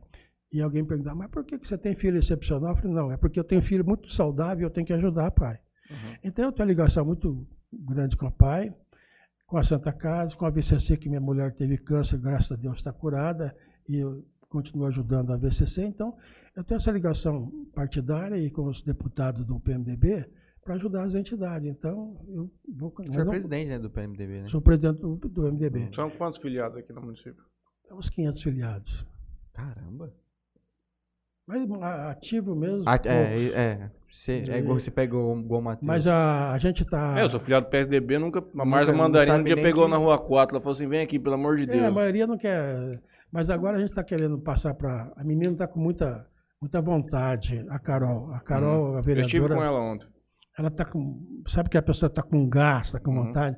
Na próxima eleição da, do diretório, eu vou passar para Carol. Carol quer. Quem quer, bom que dá isso para quem está Uhum. com vontade. Eu está na hora de também. Eu vou continuar, vou continuar no partido, continuar na diretoria, mas quero que a Carol pegue e Eu vou aprendi continuar um, ajudando. um bordão lá em São Paulo que a advocacia é a profissão da senectude. Você fica melhor quanto mais velho fica. Eu acredito que a política é a, é a principal. É, que, Porque é tudo questão de experiência de vida, de você entender como as coisas funcionam, já ter vivenciado aquele momento, é muito diferente. O jovem, às vezes, ele pode entender o momento atual de uma maneira um pouco mais próxima, porque ele vive uma realidade mais tecnológica e tudo mais. Mas a política, que é entender a realidade do ser humano, eu acho que quanto a pessoa vai ficando mais madura, ela vai ficando cada vez melhor. É, o doutor Ulisses Guimarães falava isso, né? Que você vai aprendendo com, com o dia a dia, né? E é verdade. Experiência, mas não é só na política, não, viu, Matheus? Acho que em tudo. Já em tudo. tudo. O médico, o médico recém-formado, ele vê uma coisa. O médico, Uhum. depois de um certo tempo de, de formação, ele vê outra. Acho que em todo sentido. O advogado que você falou, o cartorário, acho que a vida vai. A melhor escola é a escola da vida. Você vai, vai aprendendo. Não, Então, trabalhar só se aprende trabalhando. o não exercício, o exercício da profissão, de- vai- você vai aprendendo. Então, mas na política é isso, e você faz muita amizade na, na política. Logo que você faz algum. Eu não, não tenho. Olha que eu fui, né? Eu fui adversário do, do Honório, eu fui adversário do Caparrós. Hoje, a minha amizade com a família do Caparrós é uma coisa incrível. Uhum. Incrível. Eu Me dou mu- muito bem com todos, né? Com o seu Honório. O seu Honório morreu, era um, nós subimos um palanque junto. O seu Honório era um puta amigo. Eu não tenho inimigo na política. Fui, fui adversário do Parini quantos anos? O Parini é meu cliente no cartório. Então você tem que ser, que eu falei antes, esse negócio de, de ódio, de filho. Não é assim que faz política. Você tem adversário, você não tem inimigo. Você é um adversário Não, e depois vai ter que fazer coisa junto, E na cara. política você não tem adversário eterno. É. É. E não tem companheiro para sempre. Uhum. Quem é É. teu companheiro hoje, mas ele pode ser adversário. Quem é seu Uhum. adversário hoje, ele pode ser companheiro depois. Então, esse negócio de você ter ódio, de você ficar agredindo as pessoas. Ou é amar demais também. Não, você tem, você tem que saber, né, na época, você defender as suas ideias. Eu posso não concordar com você, mas tem que respeitar a tua ideia. Então, eu, na política, eu fiz muita amizade. É, lógico, você, ah, você só teve alegria? Não, tive de sabores também. De sabores. É, a gente podia entrar, o que o senhor falou aí, que estamos aqui com a cédula da votação, de quando o senhor se postulou a candi- o- ao A primeira, a cargo primeira de... eleição de, de- Eu queria ser prefeito. Se você me pergunta agora, na- nos últimos. é, na eleição, da primeira eleição que o Frá perdeu, que eu fui vice com ele, eu não, não- já não queria mais ser prefeito. Nos Uhum. últimos tempos agora, você quer ser prefeito? Não, vou nomear. Eu não quero mais. Não quero. Primeiro, porque eu perdi a tesão. Segundo, que hoje ser prefeito é fria. A É aí é perigoso. vez, é. Demais. É perigoso. Para quem tem. Eu estava falando da minha vida para você, de engraxado, que eu fui de família muito pobre. Em casa não tinha banheiro, o banheiro era, era no fundo, chuveiro era de, de, de, de cordinha aqui. Então, se o quem senhor não- colocar tudo a perder. Quem não tinha nada e hoje tem alguma coisa, você acha que eu vou jogar isso numa assinatura para ser prefeito e perder tudo isso? Não, não quero. De 20 anos para cá, eu não queria ser mais prefeito. Eu queria ser prefeito nessa época. Porque, não porque eu não, não tinha bens, é porque eu tinha tesão de ser prefeito e estava preparado para ser prefeito. Hoje eu não quero mais. Você quer ser prefeito? Não, não quero. É porque naquela época era uma questão. Porque o que preocupa muito hoje é a sua impossibilidade de governar se você não fizer acordo. Se você não fizer ajuste com muitos cantos. Naquela época era mais tímido esse não, cenário. Não tinha, não tinha essa sacanagem de se Não fazer tinha E não tinha, com todo respeito, são todos meus amigos. O Wellington, há uns tempo atrás, o promotor Wellington, que eu tenho amizade quase todos, mas o Wellington é mais, tá mais tempo que é mais meu amigo. Cara, você para de ser vice, você vai ser prefeito. Ué, pra eu ser prefeito, você ficar me enchendo o saco, me processando? Não quer, porque hoje é promotor pegando no teu pé, é tribunal pegando no teu pé, é tribunal de conta. é- Porra, é, é, é complicado. Você É a sai, empresa te oferecendo muito dinheiro. Você sai, você sai de prefeito, depois começa a aparecer os processos. É, cê, cê- o- os reflexos. Né? É lógico que você não fazendo nada com maldade, no fim você Mas às acaba. vezes mesmo sem. Meu, o, Às vezes lic- às vezes tá lá nas licitações, você não tem nada com isso. O funcionário É, ele errou. exato. Ele, não- ele errou, mas você vai pagar. Você vai Exato. pagar. Eu me lembro que coisa de uns quatro anos, o prefeito de Santa Bertina, o tal, ele foi prefeito duas vezes. E dia ele chegou no balcão do cartão e falou: Tal, poxa vida, você foi prefeito duas vezes, eu não vi falar nada. Eu falei, graças a Deus, Garça. Saí não tive nenhum processo. Até uns seis meses ele voltou lá, Garça, começando a aparecer os processos agora. Então é assim. Então ser prefeito hoje é muito complicado. O cara pode perder os bens, vai ficar sem dormir, gastar com advogado, porque ele pode sair da prefeitura, ou mesmo estar na prefeitura, vai ter que contratar advogado. Então hoje eu não, não, não penso mais em ser prefeito, não. Quero continuar fazendo política do que eu te falei, para ajudar as entidades, para ajudar a Para cidade. promover as novas pessoas. Até, até porque não só as entidades, eu quero ajudar a minha cidade. Se Hum. eu puder trazer as coisas para a cidade através dos prefeitos, eu quero, eu quero ajudar. Quero ajudar. Era essa pergunta que eu ia levantar para o senhor. É, Se o prefeito fosse, qual é o grande problema de Jazz que o senhor gostaria de resolver? Tantos, né? São muitos. É difícil de escolher, não? É, Mas te dou a oportunidade, de, com uma, como numa lâmpada mágica, solucionar um. Um deles é emprego, né? Você trazer Eu emprego, acho que é o grande trazer, problema. trazer indústria, né? Para gerar emprego, mas não é fácil.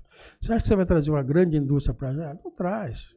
É Só vai se incentivar que nós temos aqui. Se você, você ah, vou trazer uma indústria que dê 300 empregos. Difícil. Ah, vamos pegar as nossas aqui, Vamos É. dar uma. Pega, pegar 30 indústrias, que se você, dá, faz três empregos cada um, dá dá 90. Então, incentivar as que estão aqui.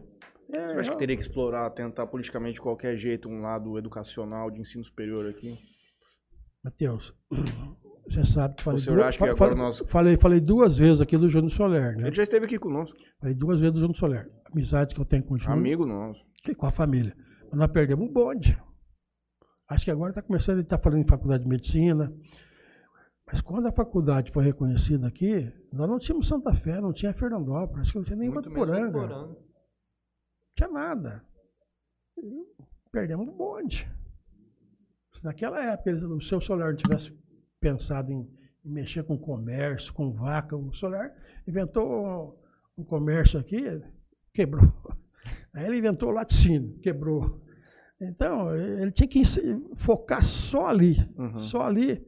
Seria uma Nossa grande Senhora. potência do Ele chegou a Estado. comprar a Faculdade de Toledo na época em Aracatuba. Teve a oportunidade? É, ele comprou. O Júnior aqui. devolveu. Depois devolveu. Não tinha nada. Ele tinha que ficar só aqui. Nossa senhora, já tinha estourado. Só eram duas áreas que a gente podia ter crescido. Era nessa área da, da educação, através da, da família Soler.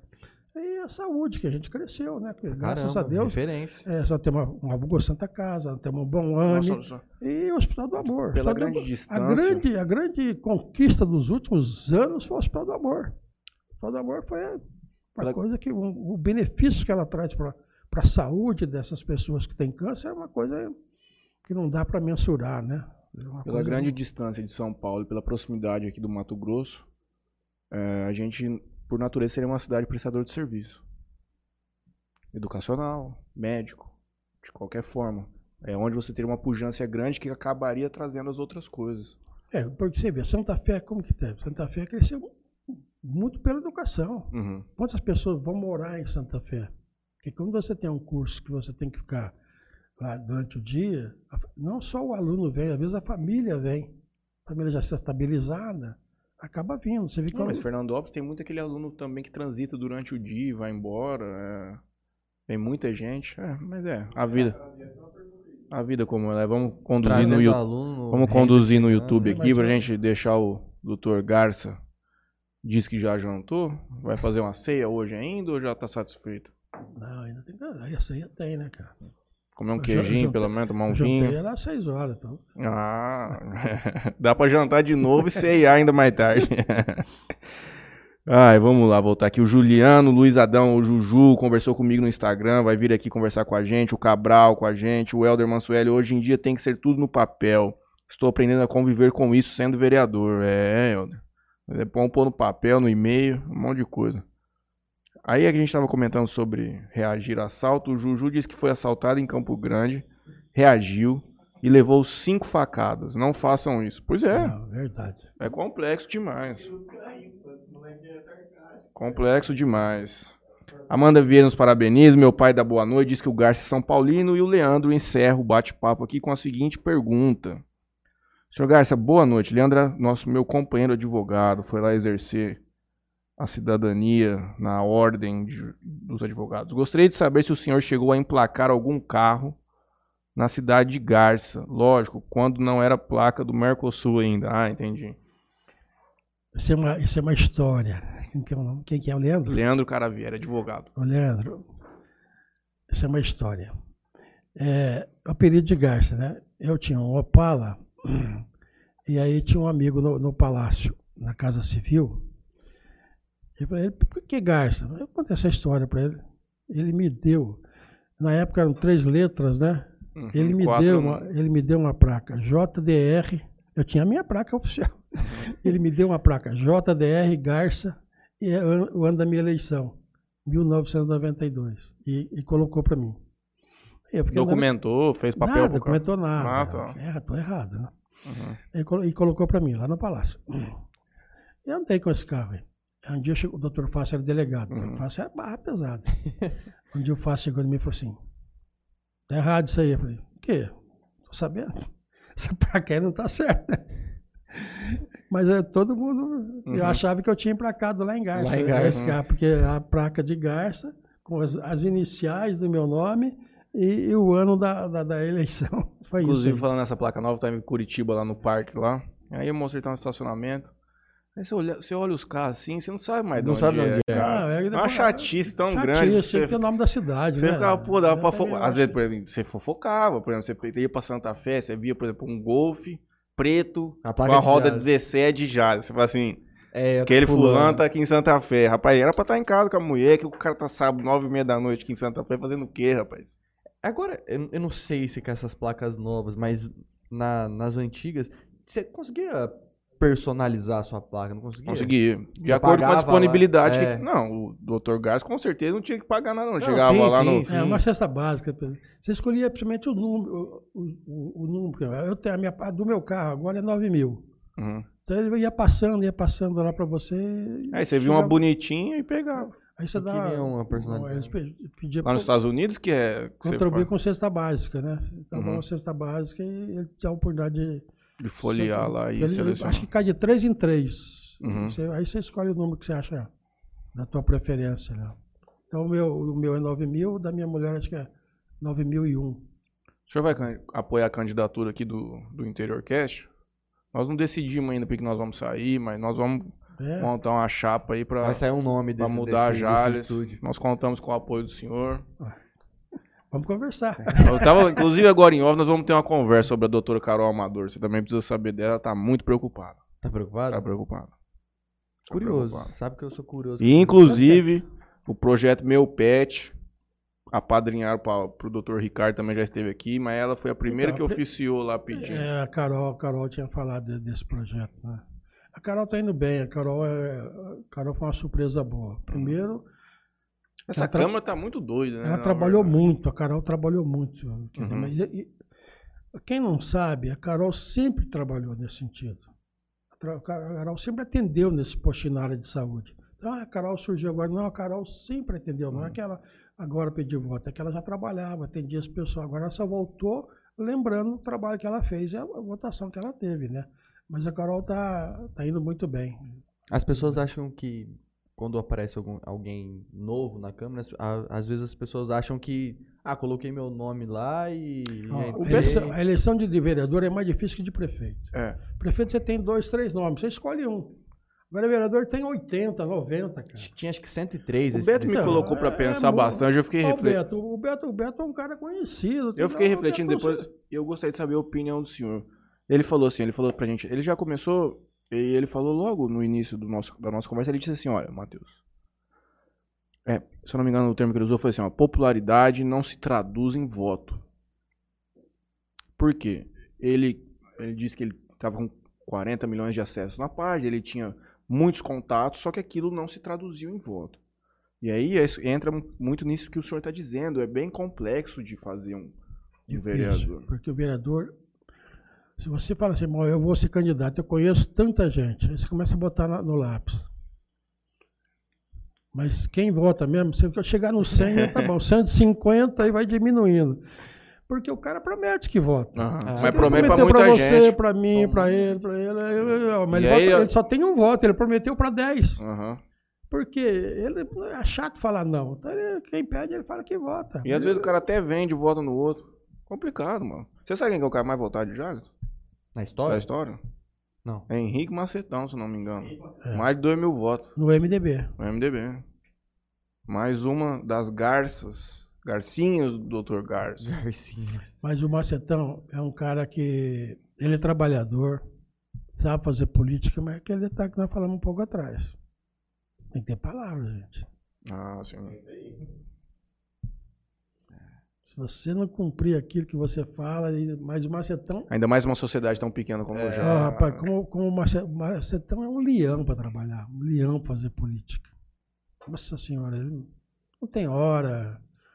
É um leão, um leão. Nessa eleição aí, rapaz, nossa senhora. O bicho rodou essa cidade. Rodou, botou uma carretinha ali na avenida e tirava, colocava pra lá. pra lá.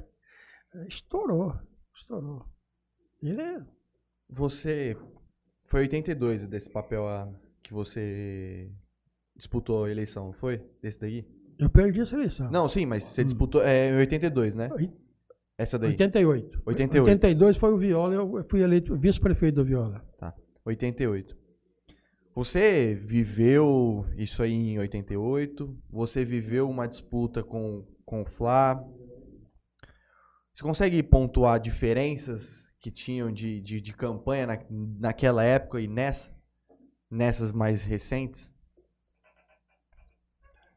Na época tinha muito, vamos por muito comício, nessas não tinha tanto. Não, na época tinha comício. Tinha showmício. Tinha showmício. Tinha showmício.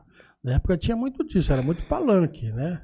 E agora você vê, na última do Flá nem teve, porque era candidatura única, né? Na anterior até teve. Na que ele perdeu para Nice, até teve. Mas já não tinha o, o showmício, né? Era diferente, era diferente. Só que nessa do, do ante- que ele perdeu para Nice, nós visitamos a cidade inteira, cara. Nós Batemos casa por casa. E tinha uma equipe que ia na frente, identificando assim, quem que era, qual era o pensamento ali, ali não tá bom não, ali o cara é. Então a gente sabia como, qual é o discurso que chegava, né? E nessa do, do- primeira eleição do, do Viola, era uma eleição que estava, falamos do Montoro, né? O pessoal queria votar no Montoro, então a coisa facilitou pra gente. E foi uma eleição que o Viola não pediu dinheiro para ninguém, ele não pediu um centavo, não teve livro de ouro, não teve nada. Ele, o Viola era um cara muito rico, estava muito bem na época, e o Viola bancou a campanha inteirinha de todos os vereadores, tudo, impresso, tudo. Né? Podia ter camiseta, ele pagou camiseta, pagou tudo. E foi uma eleição mais, mais fácil, né? Agora, nas eleições do Frá, foi a eleição, a primeira foi muito difícil. A gente perdeu a eleição por micharia e se tivesse mais uma semana, a gente ganhava a eleição. Uhum.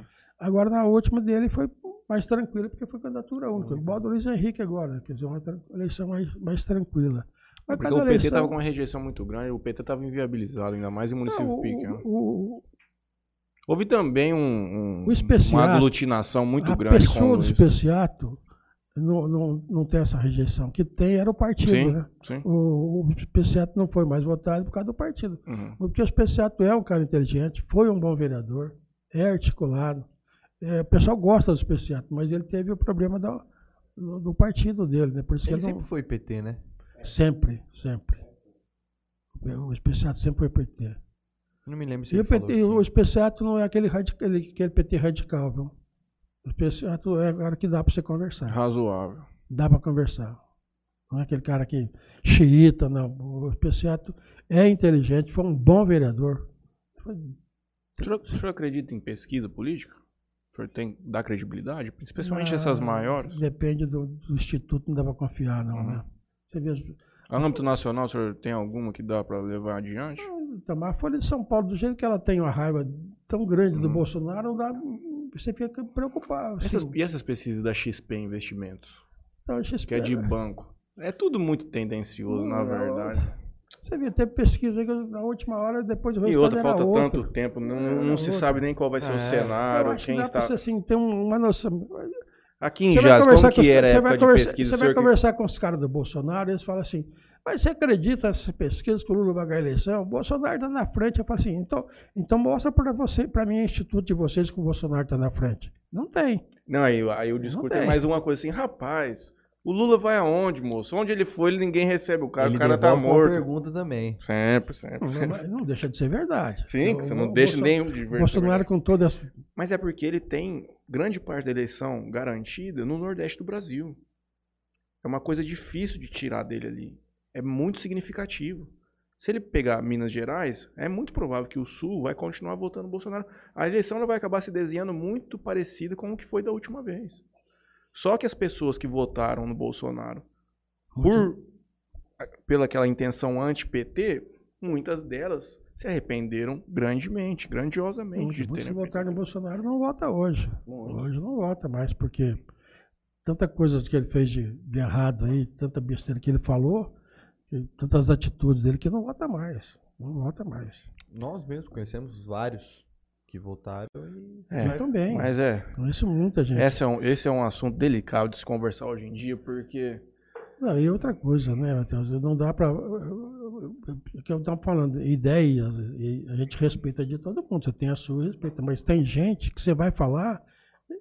Eu tenho, eu tenho gente na Ignorante, família, é. no grupo da família, que Ah, você sim. coloca lá, ela sai do grupo.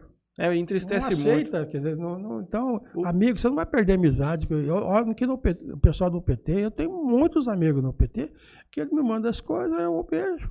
Não respondo, não falo nada, não vou brigar com. Exato. Olha, O que me não entristece muito no discurso hoje é que se você fizer qualquer crítica ao governo, você automaticamente é enquadrado como se você fosse petista. Isso me deixa insano, cara. Puta, os caras conseguem me tirar do sério demais. Mas vamos mudar de assunto, porque falar de Bolsonaro e de Lula, ninguém merece. Mas que vai ser chato ano que vem. Ah, vai ser, o Dr. Garcia vai voltar aqui conosco pra gente fazer um comentário maior sobre a eleição e preparar o Juninho pra sentar na Câmara Municipal pra legislar, propor o que Jales precisa.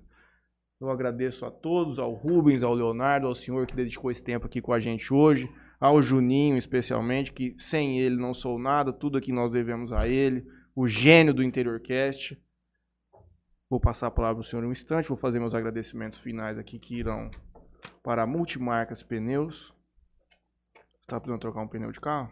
Vou levar o carro lá pra fazer uma revisãozinha assim, boa pra gente ir pra praia, né? Mas quanto tempo você não põe uma aguinha no radiador do teu carro, Juninho? Ah, toda. Mano, não põe água. Ah, Você olha óleo? Você olha óleo? não. Você Isso calibra aí- pneu? isso Faz aí- quanto tempo você não calibra o pneu do teu carro? Você não vai com a minha mulher, não. O cara vai pra Rio Preto todo final de semana. o tanto que tá gastando de gasolina, mas o carro tá colado no chão rodando. Puta Sabe quantos mil quilômetros tá teu carro, não? Sei. Porque a 40. minha mulher, eu pergunto, ela nunca sabe. Ela não, também não, não via óleo, não via água, agora acho que ela tá vendo. Mas Quantos mil quilômetros tá teu carro? Ah, não sei. Só toda? Quem falou pra gente esses dias que pega o carro da mulher, leva de manhã no sábado pra, pra calibrar pneu, lavar. Vai e volta, ela nem percebe que o carro lavou, que o carro Verdade, trocou o pneu, pra gente. diabo a quatro. Quem que foi que falou isso pra nós, porra? Cara, eu não. Mas não faz O Gabriel. Foi o Gabriel, Gabriel, foi o Gabriel, Gabriel Gabriel. Polaco. tempo. Eu posso falar um negócio pra você? Primeiro carro que eu tive, eu andei, eu acho que uns 30 mil quilômetros dele sem trocar o óleo. Nossa senhora. É o palinho, O palinho. Lembra que eu tinha um palinho branco? Você lembra que eu tinha um palho branco? Sem contar que a minha geração, abrir um capô de um Eu carro andei. e não abrir é a mesma coisa. Fiz Porque nós 20 olhamos aquilo lá, não tem entendimento nenhum, não tem a menor ideia do que é aquilo lá. Ah, mas você falando da turbo, eu também sabia mais. Ah, mas eu tenho uma impressão que velho, que o povo mais antigo sabe mexer em carro. Ah, Os caras vão falando, ah, esse problema aqui é na correia. É, outro, eu, eu, o carro anterior que eu tive era uma Edge da Ford. Graças a Deus, sempre com os carros novos não tem problema. Uhum. E os carros, a gente lotou o carro, inclusive congelado. Vamos para São Paulo, vai levar na casa da filha. O meu filho estava dirigindo, na hora que nós saímos aqui em Estrela do Oeste, começou a trepidar. Ah, pneu. Olhamos, não. Tocou um pouquinho e continuou. Câmbio. Bom, já que eu estou perto, vamos voltar. Para mim, quando eu tinha alguns carros no começo da vida, que chegava, você- o cara acelerava, deixa eu ver o barulho, que é, é Tudo era motor, é não sei barulho. o quê. Né? Aí voltamos para Ford, achando que o cara ia vendo o ouvido, o cara botar um computador. é tudo computador hoje. E era câmbio também? Não, era uma peça X lá. que- Porque os Ford é, deram o teu, muitos, os, os, os Os Fiestinha. Shift. Teve um câmbio da Ford aí que todos os E ele carros não davam tinha problema. peça, cara. Esse cara era Agora- mexicano, não era? Ele, ele falou, é, mas- é, Eu acho que Da Ed, a Ed. Aí Sim. ele falou, não, ó, eu andei aqui e tal, você pode ir. Eu falei, puta que pariu, não dá pra voltar, né? Aí A Ford fomos, reposicionou no mercado agora. Ela aí- parou com um carro pequeno. Aí fomos, tudo, tudo bem, mas ó, o carro tem... Uma pena. Que inclusive ontem saiu a Ranger 2023 que vai chegar. 400 mil? Ah, o valor eu não saberia dizer, mas vai vir com motor Tá muito V6. caro os carros. Pelo Não, eu- tá fugiu. O meu carro, é, 400 mil, rapaz. 430. Tá pra completamente tro- pra, fora. Pra trocar. Meu carro tá com 35 mil quilômetros. Pra trocar, pra... Não, a coisa fugiu do controle. Não tem mais nada barato. Ah, eu paguei, coisa, no paguei português bem claro, Paguei 242. Me ofereceram 300 no carro. Eu já andei, eu tô ganhando dinheiro. Não, eu vou pagar 400 no novo. É, você não tá ganhando, é uma ilusão. Porque você vai comprar um novo, tá muito mais caro É. do que você pagou. Só tem uma coisa a dizer, meu pai vai ficar doido. Mito. Parcela aí soluções financeiras. Agradeço aqui a grande, mais uma empresa do Juninho. Não, não sei se ele é mais empresário maior. Eu acho que ele é maior empresário que o senhor. Tropicale Sorvetes, que nos presenteou hoje. Nós vamos dar um pó de sorvete pro senhor levar. Com aquelas casquinhas que estão ali. O senhor pode, depois da ceia Olha. número 2, o senhor toma um pouquinho de sorvete, Sorvete. vai dormir para amanhã abrir o. Não, pra Segundo- Amanhã, pra amanhã malhar amanhã cedo, né? velho? Eu tomar sorvete hoje pra amanhã malhar pra ti. É, vai dar uma glicosada, vai chegar firme na academia amanhã. Deixa eu ver se alguém mandou um boa noite pro senhor aqui, final. Leandro Caravieri. Mas já vai acabar, Fran. 30 mil quilômetros sem trocar o óleo de um carro, então você não andou, você se arrastou com o carro. Eu lembro que eu fui trocar ainda, quando eu fui trocar, eu fui trocar na frente de casa, na época que os caras trocavam. Aí o cara abriu e, tipo assim, saía bem lento. Tinha poeira. No, Aí ele no- falou assim, "Ei, deixa eu fazer uma pergunta pra você, quanto tempo você não troca esse óleo? Eu falei, cara, não sei, tem que olhar lá dentro, lá no negocinho. Tá olhou, Falou, cara, 30 mil quilômetros, você tá louco? Como é que esse carro não deu, não, não aconteceu nada, não fundiu? E o povo fala que Fiat é ruim, hein, cara? Olha só que coisa mágica. Você vê. Aí, mas hoje eu já tô certinho, tá? Tudo certo. Bom, eu queria agradecer aqui a Bebida Sabor aqui. Toquinho Center Car, inclusive dá- sempre um talento lá no, no Ford Car. E queria agradecer aqui por último LH Bor, compra e venda de borrachas. Muito obrigado pela Eu que presença. agradeço. O senhor vai voltar aqui com certeza. Se ele quiser, né, Juninho? Nós vamos Ah, convidar. vamos Tá, é. É um prazer. O espaço está aberto para o senhor, se você quiser falar mais algumas últimas palavras. Olha, eu quero agradecer realmente. Eu fiquei- sabe que quando o Franley me ligou, mas depois quando o Beto publicou, rapaz, a repercussão foi muito grande. Quem chega lá no cartório, o Laurentino foi um dos primeiros a chegar lá e falou, pô, você tá famoso, hein? O que que é lá? Não, você vai no programa e tal. que- né? E ele foi um dos primeiros a chegar a falar isso. E depois eu comecei a ver a repercussão. A minha funcionária, a Monize, os funcionários. Então, então vi a- o, como o programa, o pessoal gosta do programa. Parabéns para vocês pelo programa. E eu obrigado. fico muito contente em estar aqui. Estou sempre à disposição. Nós que agradecemos a oportunidade, porque é aquilo que eu disse pro senhor, a gente. Nossa grande intenção aqui é gravar a história das pessoas. O senhor Vai poder mostrar para um neto, eventualmente, contar a história mais para frente. Essa é a grande alegria para nós. A gente conseguir trazer pessoas como o senhor para nós é a grande alegria do programa.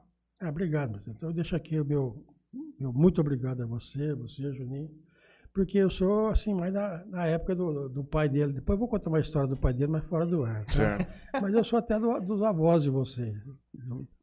Né? Então, das outras gerações. Mas foi muito bom bater papo com vocês. Muito obrigado. Inclusive, o Obrigado. Laurentino tá sumido, viu?